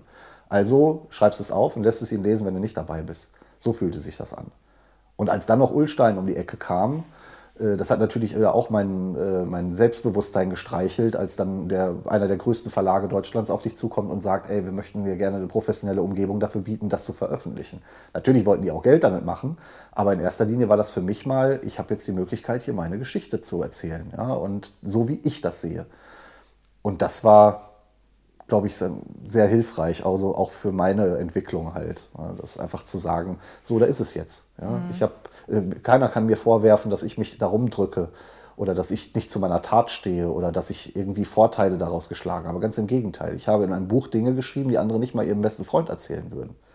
Nee, also ich habe auch, ich habe ich weiß nicht, ich habe das Buch im Zug gelesen und dann, äh, wo es dann zur Tat geht, da erzählt es ja auch sehr detailliert, musste ich teilweise abbrechen erstmal und das sacken lassen. Und ich, also ich dachte mir erstmal so, krass. weil ich war ja damals, ich war ja schon mal bei euch zu Hause zum Essen. Äh, ich weiß nicht, ob du dich dann noch daran erinnerst. Ich weiß nicht, es gab Kaninchen mhm. zu essen. Und ähm, na, aber ich dachte mir halt so, krass, du warst bei denen zu Hause und das ist so ein geiler Typ. Und man guckt den Leuten nur vor den Kopf. So, man ja. kennt die Geschichte nicht hart gesagt so, du saßt mit einem Mörder am Tisch. Ja. So gesehen. Ja. Und ähm, das war irgendwie so ein Schlüsselmoment, so beschäftige dich erstmal mit der Person, mit der du so zu tun hast. Nicht, das ist nicht wertend gemeint, ja. so, sondern einfach, es war so abgefahren. Hol dir alle Informationen, bevor du dir ein Bild machst. Genau, und, genau. Und äh, da war dieses Buch echt so, es waren zwei verschiedene Personen, die ich ja. eigentlich gedacht hätte, zu dem Moment gekannt zu haben. Ja. Und das war abgefahren. Und da frage ich mich halt, wie ist das dann wohl? Ich meine, wir waren ja nur bekannt. Wie sich die Beziehung verändert hat. Also du hast gerade gesagt, die meisten aus deinem Umfeld, die näher dran waren, die kannten ja deine Geschichte schon zum Teil, aber du hast es nicht ganz so, die kannten natürlich jetzt nicht die Details. Genau. Ähm, ich glaube, dass viel durch dieses Buch halt auch nochmal neu sortiert wurde, dass Leute auf einmal eingesehen haben, warum ich überhaupt so bin, wie ich jetzt bin und die, die mich von früher auch gar nicht so gut kannten oder auch gar nicht kannten. Ich bin ja nach meiner, ähm, ein paar Jahre nach, nach meiner Entlassung bin ich ja auch weggezogen irgendwie aus der Heimat irgendwie und habe hier auch in Dortmund nochmal neu angefangen. Ähm, habe dann hier auch ein Mädel kennengelernt, wie gesagt, und habe ja dann auch geheiratet und alles. Und hier hat sich halt ganz viel entwickelt. Da waren viele Leute, die mich einfach gar nicht kannten, die vollkommen unbelastet an mich rangegangen sind. Mit dem Buch war das für die natürlich erstmal ein Schlag ins Gesicht. So, was bitte, was hat der gemacht? Natürlich habe ich schon mitgekriegt, äh, wir sind ja oft in selbe Clubs gegangen oder so, dass dann hinter meinem Rücken mal Geschichten erzählt wurden und so weißt du eigentlich, was der gemacht hat und so. Natürlich wurde das da erzählt halt, ja. Und ich wollte einfach, dass das, nicht, dass das aufhört, sondern dass ich vielleicht auch mal sagen kann, so, ey, frag mich doch einfach. Ja? Und wenn du es nicht möchtest, dann äh, gebe ich dir jetzt Antworten auf Fragen, die du mir nicht gestellt hast. Mhm. Ich schreibe das jetzt auf, Vieles davon war ja auch schon fertig geschrieben. Ich habe im Knast schon damit angefangen, das zu verfassen. Aber für mich als Tagebuch, als Erlebnis, ich hätte niemals erwartet, dass ich das irgendwann wirklich veröffentliche. Aber unter den Bedingungen war es der perfekte Zeitpunkt. Ich habe gedacht, wenn du es jetzt nicht machst, machst du es nie. Und es ist die beste Möglichkeit. Natürlich wird sich danach alles verändern. Ich habe gewartet, bis meine Mutter tot ist. Ja? Das hätte ich niemals rausgebracht, wenn meine Mutter noch am Leben gewesen wäre, weil da so viele persönliche Dinge drinstehen über meine Familie, über meine Eltern, meine Geschwister. Das war ein harter Schritt. Dann aber hier im äh, Schauspielhaus in, in Dortmund die Premiere für das Buch zu feiern, bei ausverkauftem Haus mit über 500 Leuten. Meine komplette Familie war da, meine ganzen Freunde waren da. Die Leute sind nachher nicht, weil sie das gefeiert haben und die Tat damit gefeiert haben, sondern weil sie mich unterstützen wollten und mir zeigen wollten, das, was du jetzt machst, ist richtig. Diese Standing Ovations am Schluss, da kriege ich jetzt noch Tränen in den Augen, wenn ich daran denke. Das war einfach der Moment, der mir gezeigt hat, es ist egal, was du damals, nicht egal, aber es ist so schlimm, wie es damals war, was du gemacht hast. So gut hast du jetzt versucht, das Ganze zu drehen. Und das hat geklappt. Ja, das ist zu was Positivem geworden. Einfach eine unmögliche Vorstellung damals gewesen, dass ich aus diesem Scheißdreck irgendwann was Positives machen kann. Und damit meine ich nicht, ein Buch zu verkaufen und damit Geld zu verdienen. Das tue ich nämlich nicht. Ich spende das Geld an Obdachlosenorganisationen. Okay. Ich verdiene mit dem Buch nichts. Ähm, sondern einfach ein Statement zu setzen, irgendwie Geschichten aufzuzeigen. Da ist eine Karriere dahinter. Das hätte man beobachten können, in was für eine Richtung das geht. Und da draußen laufen ganz viele Saschas rum irgendwie. So kümmert euch um die. Ja, und ich kümmere mich auch um die, so, soweit ich das zumindest irgendwie hinkriege.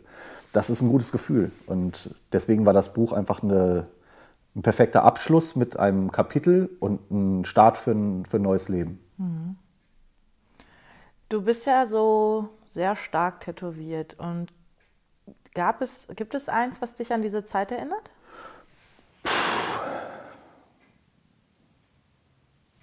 Nicht wirklich. Nicht wirklich. Oder an deine neuen Werte? Nee, eigentlich nicht. Ich mag Tätowierungen einfach und die dürfen gar nicht so, also müssen gar nicht so bedeutungsschwanger sein. Wenn ich das manchmal sehe in so Fernsehsendungen, dass hinter jedem Tattoo dann eine Geschichte vom toten Großvater steckt, wo man dann anfängt zu heulen, wenn man davon erzählt. Ich mag einfach die Optik tätowierter Haut. Ja. So, und solange da noch Platz ist, wird das auch so weitergehen, bis ich komplett voll bin. So, der Rest ist schon geschafft. Ist nicht ganz so viel Platz mehr. Nee, es ist eigentlich fast alles dicht. Rücken muss ich noch ein bisschen und das Gesicht und dann bin ich durch halt. Ja. Aber der Weg dahin, der ist, ist äh, ganz wichtig. Die Bilder selber erinnern mich oft an so kleine Episoden halt. Ja. Ex-Freundin Namen tätowiert oder ein Hund, äh, meinen, meinen, ersten Hund damals, den habe ich tätowiert. Ein Tattoo für meine Mutter, so einen kleinen Sarg, den ich mir habe tätowieren lassen. Aber schon alles auch sehr morbide und irgendwie ja, ein bisschen durchgeknallt halt. Aber ist ja schon ein bisschen Bedeutung. Ja, aber es ist jetzt nicht so bedeutungsschwanger, so dieses, also das muss nicht immer alles was bedeuten. Ich habe einfach nur Sachen, manche Sachen, also ich wüsste jetzt nicht, was ich für eine Beziehung zu einem chinesischen Drachen habe, den ich auf meinem Unterarm habe. Ja, also ich war noch nie in China, mein Mandarin ist auch sehr rudimentär, deswegen keine Ahnung. Also ist nicht alles so durchgeplant. Ja. So, ich mag einfach Tattoos. Ja, ja, ja so bin ich auch. Meine ja. haben auch keine Bedeutung. Ähm, du hast ja mehrere Jobs. Eins davon ist Piercer. Hat das vielleicht ein bisschen was damit zu tun, dass du vielleicht ein bisschen sadistisch bist? Ja, ich bin definitiv sadistisch. Ähm, aber ich glaube, beim Piercen ist das die falsche Grundeinstellung. Mhm. Weil da möchte ich einfach nur, dass die Leute mit einem schönen Körperschmuck nach Hause gehen und ihr Geld bei mir lassen. Halt so. ja, und einfach, weil ich den Job halt auch über 20 Jahre jetzt schon mache und äh, ich mag das einfach so. Körper äh, Veränderungen fand ich immer ganz interessant. Tattoos, Piercing, Branding, Scarification oder so rituelle Aufhängungen an so Haken aufhängen. Da hast so. du mir mal ein Video, das hast du mal gemacht, ne? Ja, 2004 habe ich mich an so Fleischerhaken im Rücken aufhängen lassen. Boah, ist das schon so lange her? Mhm. 15 Jahre. Krass, yo, 15 Jahre. Bitte eigentlich mal Zeit für ein Revival. Ja. Und sag mal Bescheid, ich will das sehen. Ja, Boah, ich glaube, das ist ziemlich eklig. Das Video hast du mir gezeigt. Ist das dann so ein Stück, warum macht man sowas? Ist das Selbstgeißelung auch? Ja, bestimmt auch zu einem Teil halt äh, äh, sich selbst spüren. Lass uns mal kurz erklären, was das überhaupt ist. Also das nennt sich Suspension, heißt Aufhängung und ist ein Ritual, das aus der indianischen Kultur kommt, also aus der amerikanisch-indianischen Kultur, die äh, das Mannwerdungsritual, Okipa hieß das früher. Das wurde mit äh, den Krallen eines Adlers wurden die Brustmuskulatur durchstoßen und dann wurden da Hanfseile durchgefädelt und dann wurde man an zwei Seilen durch die Brust unter das Zelt des Häuptlings gezogen und dort hing man dann zwei, drei Tage, um halt so eine gewisse Selbstreinigung zu erfahren. Also ich glaube, wenn du zwei Tage an einem Hanfseil an deinen Nippeln hängst, dann ist das sehr reinigend. Mhm. ähm, auf jeden Fall macht es den Kopf leer. Und ja. ähm, es ist halt einfach das Gefühl, Körper und Geist zu trennen irgendwie. Und ohne jetzt wieder in diese ESO-Nummer reinzukommen, äh, ist es sehr erlebbar. Ich habe das am Anfang, also ich bin kein sehr esoterischer Mensch oder so, aber ich habe da schon gemerkt, dass ich ähm, daran gewachsen bin. Du hast vier Haken an deinem Rücken, an denen hängst du, an deinem eigenen Fleisch. Der Schmerz ist sehr schnell weg. Es tut also gar nicht mehr so weh. Das Reinmachen der Haken ist die Hölle, aber das Hängen selber ist dann gar nicht mehr so schlimm. Und dann kommt irgendwann wie beim Jogger, dieses Runners High, kommt dieser Punkt, ähm, wenn man merkt, dass man die Schwelle übertritt, wo es äh, aufhört, unangenehm zu sein, mhm. wo es dann positiv wird. Das ist äh, mit sehr viel Adrenalin verbunden. Adrenalin, Noradrenalin gibt dir das Gefühl, äh, unbesiegbar zu sein. Und ich hatte das Gefühl danach, gib mir eine Aufgabe, ich schaffe das, egal was. Baum ausreißen, Auto umschmeißen, kein Problem. Aber reißt die Haut? Nee, die reißt nicht. Also ein gut gesetzter Haken trägt bis zu 150 Kilo und ich hatte ja vier davon. Wer setzt denn sowas? Das war eine Piercerin hier aus Dortmund, die das bei mir gemacht hat. Das ist mittlerweile recht weit verbreitet. So. Okay. Heute ist das schon ein alter Hut. 2004 war das eine, eine krasse Nummer. Da war das auch noch illegal. Da durfte man das nur heimlich machen irgendwie. Das war in so einem äh, SM-schwulen Alter. Hut, kommt drauf an, in welchen Kreisen. Naja, also, aber wenn für heute mich mal, ist das spektakulär. Heute fährst du auf eine Tattoo-Convention nach Berlin und dann ist das das Pausenprogramm. Ja. Also da wird zwischen einem jonglierenden Rollschuhfahrer und äh, einer Stripperin, die irgendwie You Can Leave Your Head On dazu tanzt, da wird dazwischen, äh, machen die ein Mobile aus drei Menschen und hängen dann über der Bühne. Die Leute Ja. applaudieren und dann holst du eine Currywurst und es geht weiter. Ja, das interessiert heute niemand mehr. Ja, stimmt. Das sind dann halt heute Freaks, ja, sowas siehst du bei RTL 2 dann. Aber damals war das für mich so ein Findungsritual. Ich wollte mich da auch einfach mal wieder selbst erleben irgendwie. Ich fand das interessant, zu was Menschen in der Lage sind. Also nicht jetzt anderen anzutun, wo Nee, du gerade meintest, klar. sondern also wir haben ja heute verlernt, in der Gesellschaft mit Schmerzen umzugehen. Du hast nach dem Saufen Kopfschmerzen, nimmst eine Aspirin. Du stößt dir nachts auf dem Weg zum Klo den kleinen Zeh an der Kommode und sitzt eine halbe Stunde auf dem Boden und heulst ja, und denkst, die Welt geht unter. Und in Südamerika gibt es Naturvölker, die laufen mit vier gebrochenen Rippen durch den Wald und jagen mit ihren bloßen Händen Wildschweine, die die dann auch erlegen und essen. Also das geht schon. Das ist ja kein Außerirdischer. Das ist dieselbe Spezie Mensch wie du auch. Wo ist also unsere Möglichkeit geblieben, sowas zu ertragen? Das wollte ich einfach für mich rausfinden. Und dann habe ich gedacht, es wäre eine gute Idee, mich mit vier Fleischerhaken unter die Decke zu hängen. Ja, das ist verrückt. Ähm, okay, äh, dein anderer Job ist Sozialarbeiter. Nennt man das so? Im weitesten Sinne. Ich mache soziale Arbeit, aber ich bin kein Sozialarbeiter. Ich bin da immer vorsichtig, weil das Ja. ist ja wirklich ein, ein Job, den man lernen muss. Präventionsarbeit. Genau, ich mache Gewaltprävention in Schulen. Ich gehe in Schulklassen. Ähm, Ich bin Mitglied einer Gruppe, Prisma nennt sich diese Gruppe. Das ist eine Gruppe, die sich vor vielen, vielen Jahren gegründet hat aus lebenslänglich verurteilten Straftätern einer JVA in Nordrhein-Westfalen, die sich zur Aufgabe gemacht haben, Jugendlichen und Heranwachsenden die Schrecken von Straftaten und vom Gefängnis äh, näher zu bringen. Das heißt, äh, ich gehe mit Leuten, die seit 15 Jahren oder mehr im Gefängnis sitzen, äh, mit Bewachung von Justizvollzugsbeamten, holen wir die aus dem Knast und fahren mit denen in Schulklassen. Und Boah, dann spannend. sitzen die halt in der Klasse und erzählen manchmal auch, warum sie im Knast sind, obwohl das manchmal gar nicht so im Vordergrund steht. Das soll nicht so eine Voyeurismusnummer werden. Heute kommen hier ein paar Knackis vorbei und dann könnt ihr die mal fragen, wie sie einen totgeschlagen haben, sondern das sind dann eher so Fragen, was machst du im Gefängnis? Wie, wie sieht so eine Zelle aus? Wir bringen dann einen Grundriss mit, so eine Wolldecke, äh, zusammengenähte Wolldecken, die die Größe einer Gefängniszelle verdeutlichen. Da sind dann so Stoffflicken aufgenäht, die das Bett symbolisieren und das Klo. Und dann kann man sich da mal reinstellen und sich ein Bild davon machen. Und ähm, oft natürlich auch werden wir in solche Klassen eingeladen, wo es dann so einen Mobbing-Papst gibt halt. Oder wo Leute meinen, sie wären die Geilsten irgendwie. Und dann kommen wir da rein. Und dann sieht man halt, wie schnell sich dann so Jungs verändern können, ja, wenn sie dann wirklich mal wahrgenommen werden. Und das ist dann nicht so eine Bootcamp-Bedrohung hier, jetzt zeigen die dir mal das richtige Leben, sondern einfach ihnen vorgeführt wird, dass dieses Gangsterleben, was heute ja viele als so eine coole Attitüde sehen, gar nicht so eine coole Sache ist, ja, sondern dass du einfach dein Leben an die Wand fährst, wenn du glaubst, es wäre cool zu leben wie die 187 Straßenbande halt. Ja, so. Das ist halt nicht das wahre Leben. So. Und die Leute, die dann 15 Jahre abgemacht haben, sind, glaube ich, ein ganz guter Vermittler für so eine Botschaft. Und ähm, ja, es sind aber auch Leute, die aus extremen Szenen kommen, ähm, Aussteiger aus rechtsextremen Szenen, aus äh, der sehr gewaltbereiten linksextremen autonomen Szene zum Beispiel, ähm, türkische Nationalisten, graue Wölfe, ISIS-Anhänger, Al-Qaida-Mitglieder. Ähm, einen habe ich dabei in meiner Gruppe, mit dem ich äh, Veranstaltungen mache, der an seiner Schule einen Amoklauf äh, geplant und auch teilweise durchgeführt hat. Also der dann in eine, seine Schule halt mit einer Armbrust und mehreren Molotow-Cocktails, der hat eine Veranstaltung bei Facebook äh, ins Leben gerufen und wollte dann diese Veranstaltung dazu nutzen, um alle zu töten. Ist ein Mobbingopfer gewesen. Jemand, der stark gestottert hat, der nur gelitten hat in der Schule und der dann dem Ganzen Ende setzen wollte. Im letzten Moment hat er dann sich dagegen entschieden und hat dann einen Polizisten angegriffen, um Suicide by Cop zu erwirken, damit die ihn erschießen.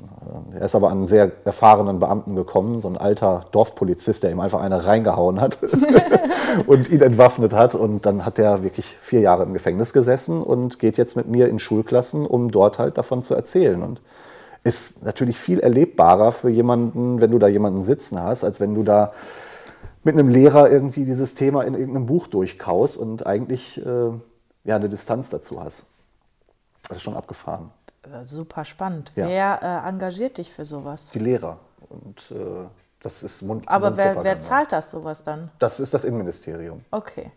Und sind das dann äh, spezielle Klassen oder kann das jetzt irgendeine Realschule oder Gymnasium? Oder Das ist whatever? alles. Also sind Hauptschulen und Realschulen, Ja. Gymnasien. Man hat ja früher mal gedacht, irgendwie Prävention im Gymnasium ist nicht notwendig. Mhm. Irgendwie da sind die Guten. Das ist heute nicht mehr so. Da sind die ganzen verzogenen Zahnarztbelger. Mhm. Nein, aber jetzt mal im Ernst, da sind schon Leute, wo dann Gewalt, auch so Fußballgewalt, ein großes Thema ist und so. Und ähm, die einfach halt mal gerade gerückt werden müssen. Ja, und das geht am besten mit solchen Leuten. Und äh, dann hast du gesagt, du gehst auch in den Knast. Genau. Ich arbeite heute als Anti-Gewalt-Trainer und Deeskalationstrainer in dem Gefängnis, in dem ich früher selbst gesessen habe. Das mache ich nicht regelmäßig, das mache ich auf Honorarbasis immer mal wieder.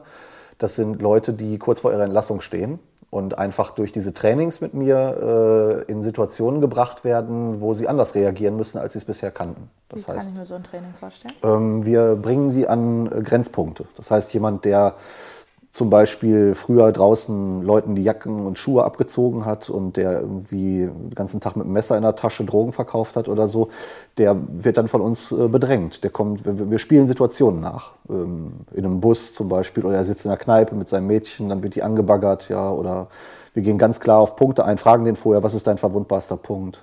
So, dann, Sagen die dir das auch immer? ja, die meisten wollen, also das ist ja freiwillig, du musst ja da nicht Okay. mitmachen. Ja, so- sonst funktioniert das auch nicht. Ähm, Das Komische ist aber, obwohl du genau weißt, dass du gerade in einer Simulation bist, ähm, springen die nach zwei Minuten aus der Feder halt. ja. Also das sind so klassisch konditionierte Verhaltensweisen, die die in sich haben, dass die, obwohl die genau wissen, der Typ spielt hier gerade nur eine Rolle, können die dem nicht widerstehen. Das heißt, wenn ich da zweimal jemand mit dem Finger auf die Brust tippe und sage, ey du Hurensohn, deine Mutter habe ich auch schon genagelt irgendwie, dann springt bei dem äh, die Feder raus. Ja? Und dann kommst du irgendwann an den Punkt, wo die merken, ich kann aber auch anders darauf reagieren. Also es gibt zum Beispiel, das finde ich ein ganz lustiges Beispiel, ähm, so eine Situation, das ist so eine Art Rollenspiel, man sitzt sich gegenüber und beleidigt sich irgendwie mit, mit, mit Dingen und muss dann aber irgendwie versuchen, kreativ auf die Beleidigung des anderen zu reagieren. Also nicht mit, ich hau dir jetzt auf die Fresse oder einfach noch einen draufsetzen mit einer Beleidigung, sondern versuchen, den zu entwaffnen, indem man was darauf antwortet, wo man eigentlich gar nicht mit rechnen würde. Und das funktioniert manchmal äh, wie von selbst halt. Ne? Und die Leute kommen aber nicht auf solche Ideen, weil sie es nie ausprobiert haben. Aber da lernt man sowas. Und da denkt man dann, ja, das machen die nur und wenn ihr dann weg seid, sind die wieder wie vorher. Nee, nee, das bleibt, da sind bleibende Eindrücke. Vor allem, wenn dann jemand, ein zwei Meter großer, gesichtstätowierter Knacki vor dir steht und sowas mit dir macht. Ja. Ähm, da war einer, da hat der Typ dann zu ihm gesagt, so immer, du bist doch von deinem Vater in den Arsch gefickt worden. Und darauf antwortete der zu ihm, meine Eltern unternehmen wenigstens was mit mir. Und weißt du, was ich meine? Das hat für so ein Gelächter gesorgt und das war so ein krasses Thema halt. Wenn das draußen jemand zu dir gesagt hätte, also zu dem Typen gesagt hätte, der hätte dich innerhalb von Sekunden abgestochen. Und in dem Moment hat, war der in der Lage, so eine Nummer daraus zu entwickeln und hat für Gelächter gesorgt. Der andere Typ musste mitlachen. Das war so entwaffnend. Das funktioniert natürlich jetzt nicht immer in der Realität, aber du weißt, was ich meine. Ja. Ja. Einfach Alternativen aufzuzeigen Ja. Und mit Leuten spielerisch an ein Thema ranzugehen, wo sie sich selber überhaupt nicht rausbewegen können. Und ähm, das, das macht einfach Spaß halt. Vor allem, wenn du selbst auf einmal einen Schlüssel hast für die Bude, in der du früher eingesperrt warst. Ja. Das ist unheimlich gutes Gefühl. Fühlt man sich irgendwie stärker, glaube ich, oder? Ja, und das Schöne ist dabei, du zeigst den Leuten, die da sitzen, das ist das nicht das Ende. Ja, und also ich, wenn ich jetzt ein Inhaftierter wäre, ich würde dir ja eher glauben, als irgendeinem Anzugfuzzi, der mir sagen will, ach, du könntest es ja mal auf die und die Weise versuchen. klar. So, oh, hör auf zu labern. Die Typen, mit denen wir arbeiten, die haben schon, äh, mit 15 Jahren haben die schon drei Sozialarbeiter verschlissen. Ja. Da kannst du denen nicht eine Tasse Tee hinstellen und sagen, wir müssen uns mal über dein Verhalten unterhalten, Kevin. Ja. Erzähl mal, was ist denn bei dir nicht in Ordnung? Der haut dir eine rein. Ja. und wenn dann da jemand sitzt, der sagt, pass mal auf, auf welchem Flügel liegst du? Ja, hier C-Flügel. Habe ich auch gelegen. Zelle 256 war meine. Der guckt dich mit ganz anderen Augen an. Dann sieht der auf einmal, der war an demselben Punkt wie ich. Und jetzt hat der hier einen Job. Der arbeitet hier, der macht, schließt dir die Tür auf und zu. Was ist, also, die haben sich ja aufgegeben. Die denken ja, ich werde immer der Loser sein, ich werde immer wieder im Knast landen, keiner mag mich, ich bin sowieso der Arsch. Ich werde einfach so weitermachen. Wenn ihr die Rolle von mir wollt, kriegt ihr die auch. Und jetzt sieht er jemanden, der daraus was anderes gemacht hat. Dann ist das für den ja ein Zeichen, das ist noch nicht vorbei. Da kommt noch ganz viel. Ich muss aber was dafür tun. Ja, das hat er ja auch nicht geschenkt gekriegt, der Typ. Also bist du ein, automatisch ein gutes Vorbild. Und das hätte ich früher nicht gedacht, dass ich das mal sein kann. Also fühlst du dich als Vorbild? Ja, Für viele Jungs ja und für viele bin ich auch ein schlechtes Vorbild. Ähm, warum? Ja, der Rest meiner Geschichte halt. Ja. Also Okay. das einfach, das kann man sich doch sparen. Man kann auch gleich mal versuchen, da anzufangen, wo ich erst langsam hingekommen bin. Ja. Ja. Und was gibt dir dieser Job? Ich glaube, ich habe immer nach Selbstbestätigung gesucht und nach Bestätigung von anderen auch. Anerkannt zu werden, gemocht zu werden, everybody's darling zu sein, nicht unbedingt, aber einen gewissen Platz in der Gesellschaft will ja jeder haben. Jeder möchte ja irgendwie auch gefallen, glaube ich zumindest. Und ähm, ich glaube, das habe ich so krampfhaft gemacht, äh, dass es alles kaputt gemacht hat. Und jetzt kriege ich halt durch, nicht durch Zerstören, sondern durch Erschaffen Anerkennung. Und dieses ähm, gute Dinge zu tun und dafür belohnt zu werden, sowohl vom eigenen Empfinden als auch von außen, von anderen Personen, Wertschätzung zu erlangen durch Dinge, die sich wirklich lohnen. Das ist ein tolles Gefühl, das kannte ich so nicht. Da bin ich richtig süchtig nach geworden, glaube ich.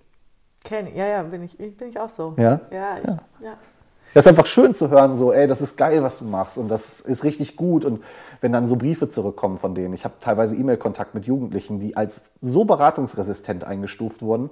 Da waren Leute dabei, die mussten sie mit dem äh, Bulli zu Hause abholen vom Jugendamt, sonst wären die zu der Veranstaltung gar nicht hingekommen. Das heißt, die mussten zu Hause abgeholt werden.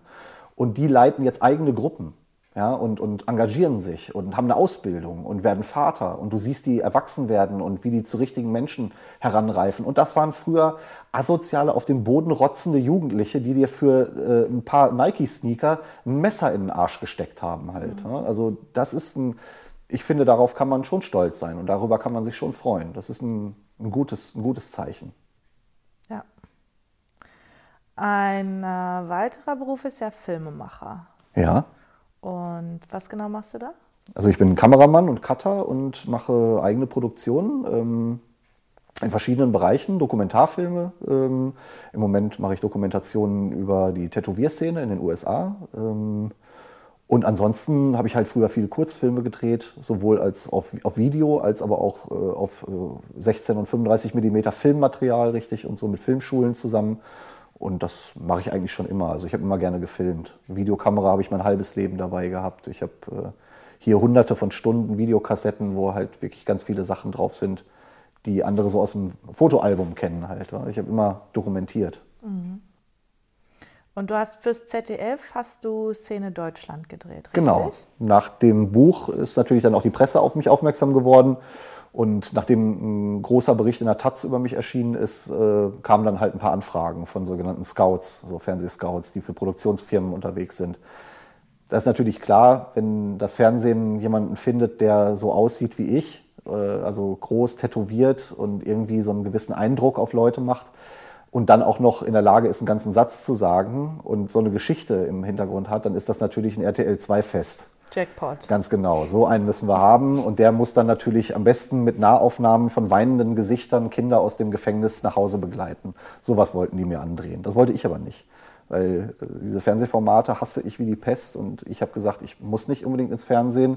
Das heißt, ich werde jetzt hier nicht jedes Format machen, nur weil ihr mir das anbietet, sondern ich würde ganz gern Fernsehen machen, das ich auch gerne selber sehen würde. Und ich gucke halt ganz gerne Dokumentationen. Ich liebe Dreisat, Arte, N24, obwohl der N24 ist ja auch eher so Hitler-TV halt. Aber so Sachen, wo halt jetzt nicht irgendwie nur Scheiße läuft. Und äh, als ZDF dann angeklingelt hat und mir gesagt hat, sie würden gerne auf einem ihrer Spartenkanäle, ZDF Info, äh, eine Dokumentationsreihe machen, die sich mit den Grenzbereichen der Gesellschaft beschäftigt, da äh, war ich sofort im Boot. Da habe ich gesagt, das ist genau mein Ding. Ich sage, lasst mich das Buch schreiben dafür, also zumindest als Co-Autor, daran mitwirken und das Ding hier irgendwie äh, zum was Rundem machen und dann bin ich da gerne mit dabei. Erste Folge Junkies, zweite Folge Hooligans, dritte Folge Mörder. Also da konnte ich gar nicht dran vorbei. Das war alles das, was mich in meinem Leben bewegt hat. Und jetzt hatte ich die Möglichkeit, Leuten mal vielleicht einen Bericht zu zeigen, der nicht auf dieser RTL 2 Berichterstattung ist, sondern mit Leuten zu sprechen und nicht über Leute zu sprechen. Und du warst dann Teil dieser Community jeweils? Genau, weil ja auch, wenn dir Blinder was von Farben erzählt, kommt das ja auch nicht so gut. Und da, also ich meine, ich habe mit einem, äh, mit einem krassen Hertha BSC-Hooligan in Berlin-Spandau in seiner Stammkneipe am Tresen gesessen, während einem Interview sechs Liter Bier weggemacht und mit dem halt über Dinge geredet. Da wäre ein normaler Reporter niemals rangekommen an solche Sachen. Wusste er denn, dass du ein Reporter Ja, natürlich. Wir waren Ah. verabredet und der hat mich gesehen, der wusste meine Vergangenheit, der wusste, was bei mir passiert war. Und wir waren halt auch gleich auf Augenhöhe. Da setzt sich dann nicht irgendwie äh, Markus Lanz hin und beugt sich wissend nach vorne und liest von seinem Kärtchen ab. Entschuldige, du hast auch ein Kärtchen. weißt du, was ich meine, ja? Der dann so, hm, wie haben Sie sich, was hat das mit Ihnen gemacht? Weißt du, solche Fragen, so eine Scheiße. Ich habe da mit dem gesessen und habe mir halt ein paar Bier getrunken, bin mit dem nachher zum Spiel gegangen.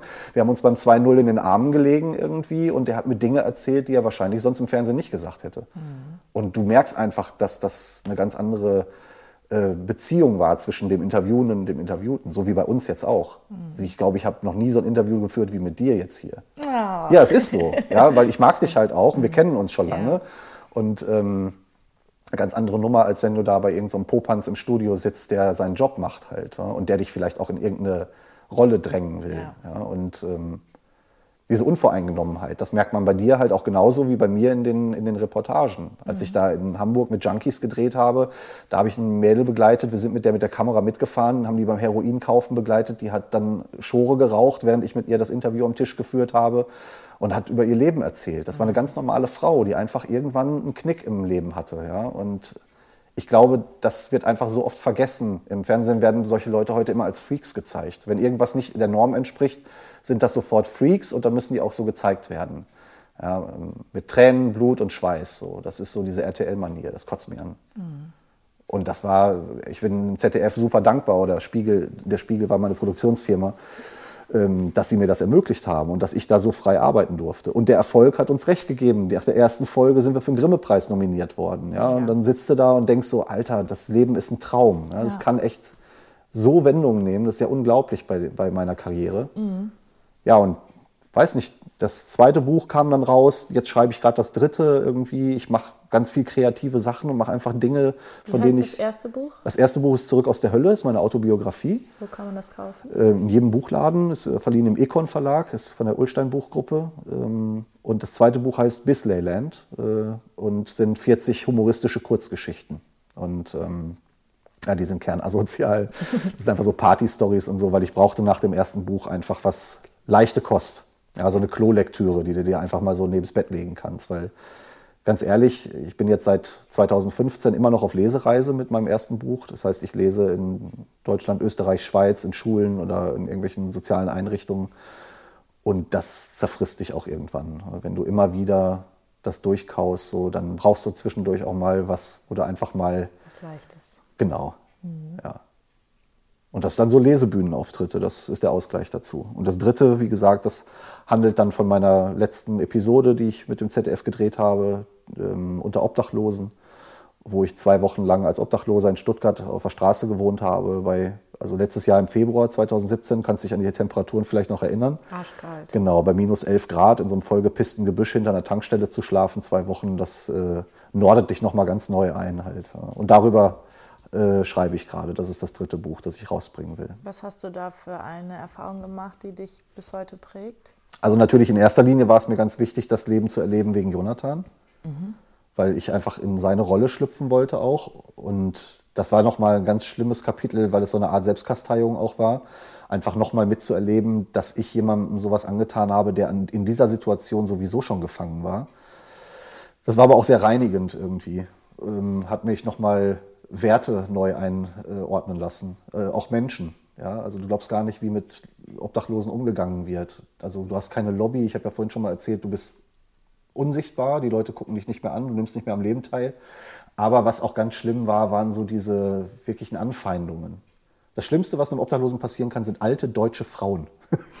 Weil? Ja, weil so Omis, die bleiben halt stehen und nehmen sich dann wirklich auch die Zeit, dich abzusaugen. ja. Also du, du faules Stück Scheiße, geh arbeiten, du liegst uns auf der Tasche, du Faulenzer, unter Hitler hätten sie dich vergast. Das habe ich sehr oft gehört. Wow.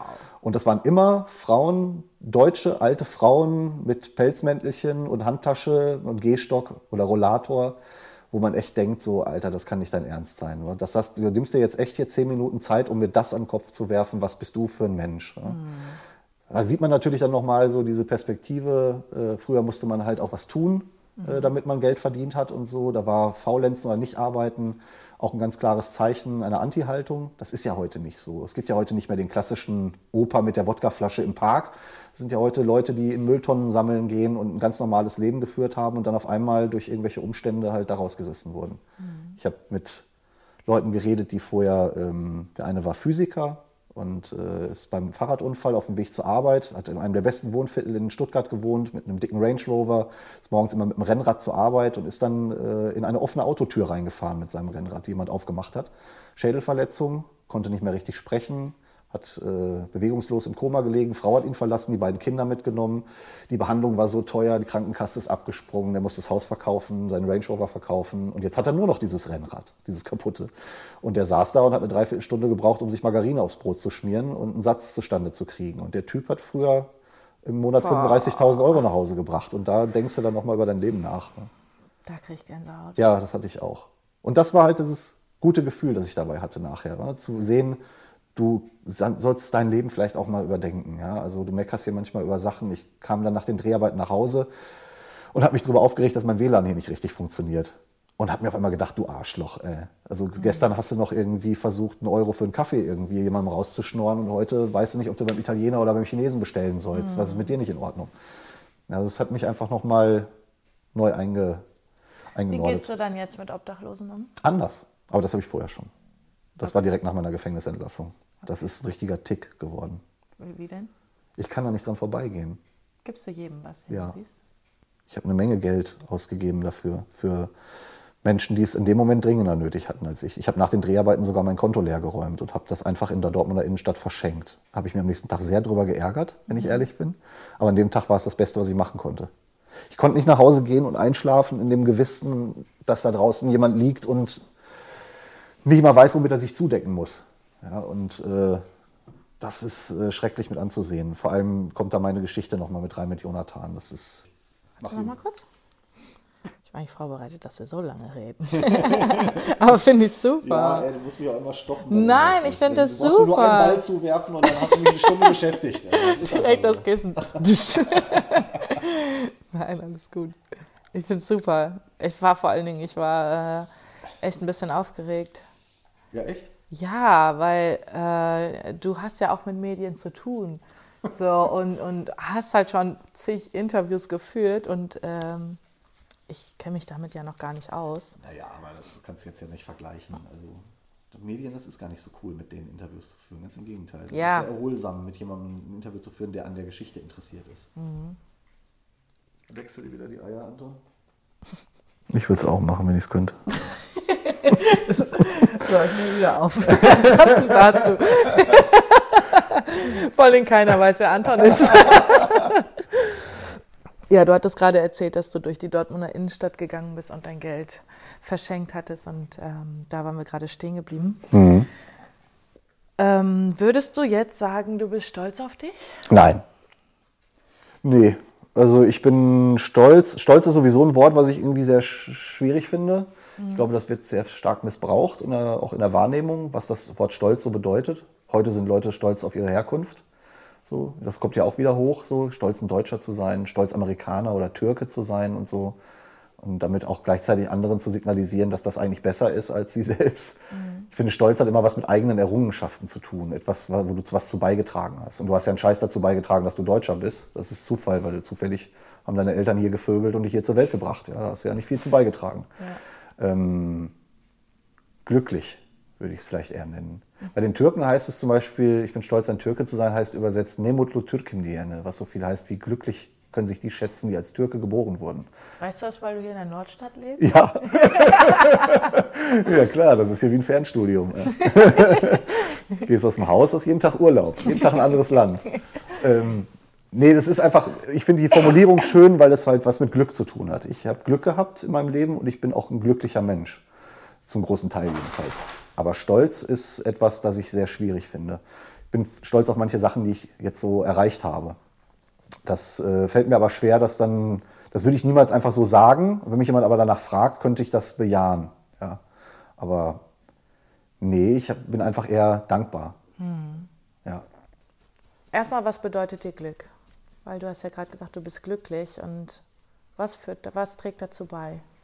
Hm, ich glaube, äh, ich würde es eher als Zufriedenheit. Glück ist auch immer so ein großes Ding halt. Mhm. Ähm, ich habe eine Menge Glück gehabt auf jeden Fall in meinem Leben. Eine Menge Chancen, die ich gekriegt habe. Das würde ich, würde ich schon als Glück bezeichnen.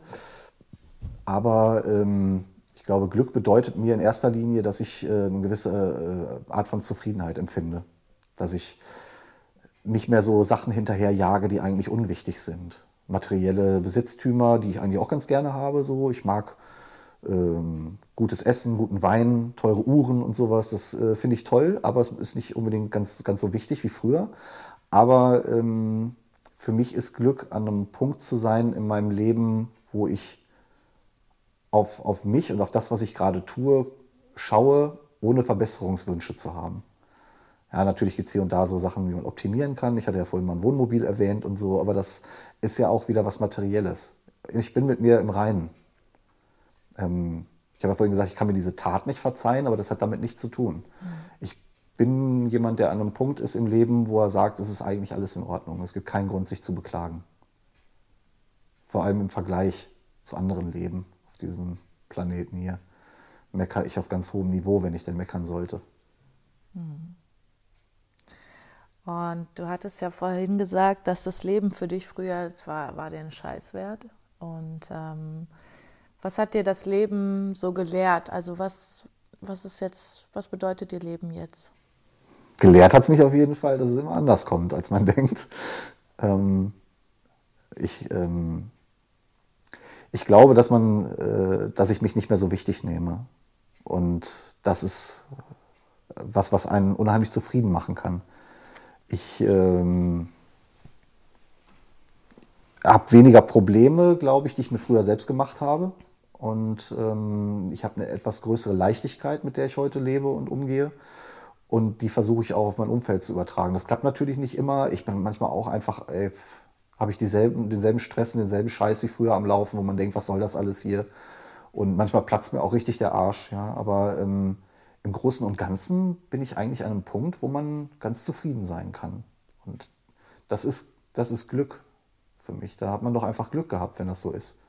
Wir gehören zu den 5% auf der Welt, die das von sich behaupten können, glaube ich. Mhm. Und trotzdem finden wir immer noch Dinge, an denen wir rummäkeln und so. Ich muss nicht morgens mit einem Plastikeimer um den Kopf zum Brunnen und Wasser holen irgendwie. Und ich muss auch nicht Angst haben, dass mein Neugeborenes stirbt, weil es keine Medizin gibt in der Nähe. Ich kann meine Meinung sagen in dem Land hier, ohne dass morgen die Stasi kommt und mich mitnimmt. Und ich darf wählen und damit den Ausgang, zumindest zu einem großen Teil, den Ausgang meiner Zukunft selbst bestimmen halt. Ähm, das ist doch eigentlich ganz cool. Mhm. So.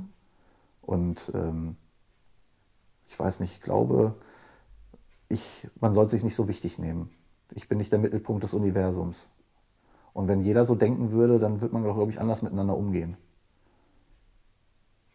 Gelingt mir nicht immer. Was rätst du so einem Jugendlichen, der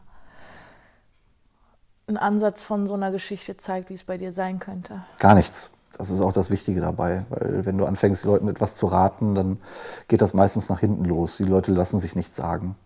Wichtig ist, dass man zuhört und dass man an einem bestimmten Punkt im Leben da ist und da einspringt und Sachen vorlebt, die der andere sich abgucken kann. Ähm, Änderung passiert bei Menschen mit extremen Ausrichtungen nur bei einem Bruch in der eigenen Biografie. Das heißt, es, dieser Mensch muss an einen Punkt kommen, an dem er in der Lage ist, sich selbst zu sehen und zu reflektieren und sich zu verändern. Das kann durch den Tod eines Familienmitglieds sein. Ähm, das kann durch Inhaftierung im Gefängnis sein, wie bei mir. Das kann durch die Liebe einer Frau sein, die man dann erfährt, oder eines Jungs halt, je nachdem, ähm, wenn man jemanden hat, wo es sich auf einmal lohnt, für zu leben und neue Energie kommt dadurch. Ähm, das ist beim Ausstieg aus extremistischen Szenen genauso wie äh, bei, bei Änderungen im, im ganz klassischen Lebensumfeld. So, du musst selber an dem Punkt sein, wo du merkst, jetzt hat es einen Knall gegeben durch irgendwas und jetzt ist Zeit, sich neu zu sortieren. Und wenn du dann von der Seite kommst und ihm was vorlebst, wie es denn funktionieren könnte, dann ist das die Hilfe. Aber jemandem Ratschläge geben, das, das funktioniert, glaube ich, nicht. Mhm. Weil die gehen rechts rein, links raus und davon haben die in ihrem Leben schon genug bekommen. Ja, ist wahrscheinlich wie mit dem rauchen, wenn du rauchen genau. möchtest und ich sagte, hör mal auf und du genau. willst es selber. Du weißt ja, dass es schädlich ist. Ja? ja. Da muss nur irgendwann der Punkt kommen, wo du morgens den Geschmack vom kalten Aschenbecher im Mund hast und dann macht es bei dir auch Klick. Ja, war bei mir auch so. Bei mir auch. ja? ja. Wie lange rauchst du schon nicht mehr? Äh, etwas über ein Jahr jetzt. Ach krass, ja. ja. Und dann vorher halt Gitan ohne Filter. Ne? Oh Gott. Ja, ich bin mit meinen Fragen am Ende. Sauber. Ich danke dir. Sehr gerne. Es war auf jeden Fall ein sehr cooles Gespräch. Ja, fand ich auch. Waren tolle Fragen. Du bist eine gute Zuhörerin. Dankeschön. Und danke, dass du mich ertragen hast. Ach, sehr gerne. Also es war, es war echt herausfordernd, weil ich auch gestern äh, hatte ich mich darauf vorbereitet und auch überlegt, ähm, ja, wie, die, ich denke, diese Folge wird nicht jeder verstehen im Kontext zu diesem Podcast. Ja. Aber darum geht es ja auch nicht, dass es jeder verstehen muss sondern überall, wo ich was Gutes drin sehe, finde ich, hat das, hat das Recht, mit in Teil dieses Podcasts zu sein und das finde ich, hat es hier. Ähm, aber es war auf jeden Fall sehr herausfordernd, ähm, weil man hier halt, es ist so, man ist so im Zwiespalt, man möchte einem Täter kein Mitleid geben. Ja. Aber du machst es einem auch echt schwer mit deiner Art und Weise, weil ich, ich finde, du bist ein guter Mensch. Danke. So du bist für mich auf jeden Fall ein guter Mensch und ähm, das macht es so schwer. Aber ich glaube, das ist ja auch das Gute dabei, weil das wird auch bei deinem Podcast dann das Gute sein, wenn andere das gleiche Gefühl haben sollten. Also jetzt, egal ob sie mich jetzt sympathisch finden oder nicht, aber merken, dass man leider Gottes mit der Meinung, die man vorher sich zurechtgelegt hatte, so ein bisschen gegen eine Wand läuft irgendwie und sich dabei selbst erwischt, wie man anfängt, jemanden zu mögen, obwohl man es nicht will. Ja dann äh, liegt das ja ganz einfach daran, dass man jede Position nur von seinem Standpunkt aussieht halt. Mhm. Und wenn man, sobald man sich aus seiner Komfortzone rausbewegt, die Dinge ein ganz anderes Licht kriegen. Weil die Leute, die mich gerne auf dem Marktplatz anzünden würden in der Öffentlichkeit und mich für meine Taten in der Hölle schmoren sehen würden, das sind meistens Menschen, die die gleichen Probleme haben wie ich damals. Mhm. Wenn man ein bisschen funktioniert im Kopf, dann kann man das nicht ernst meinen, was die Leute da so von sich geben. Ja. Cool. Ja. So, Ende aus jetzt hier. Lieber Zuhörer, liebe Zuhörerinnen von dem Podcast Auf die Fresse in die Ohren. Ihr habt ganz schön Durchhaltevermögen gezeigt bei der bisher längsten Folge hier. Es ist, äh, wie schon am Anfang gesagt, eine Folge, die sehr polarisiert, ähm, weil es einfach ein sehr ja, zwiegespaltenes Gespräch quasi ist und auch Gedankengänge. Mich würde mal interessieren, wie ihr jetzt über die Sache denkt, vielleicht A sogar, als sie beworben wurde und online ging ähm, und dann, nachdem ihr dem Gespräch zugehört habt, ob und wie sich vielleicht was verändert hat, eure Meinung, vielleicht. Ähm, würde mich auf jeden Fall sehr interessieren, auch wenn ihr Fragen an Sascha habt. Ähm, meldet euch gerne, schickt mir eine Mail oder meldet euch per Instagram.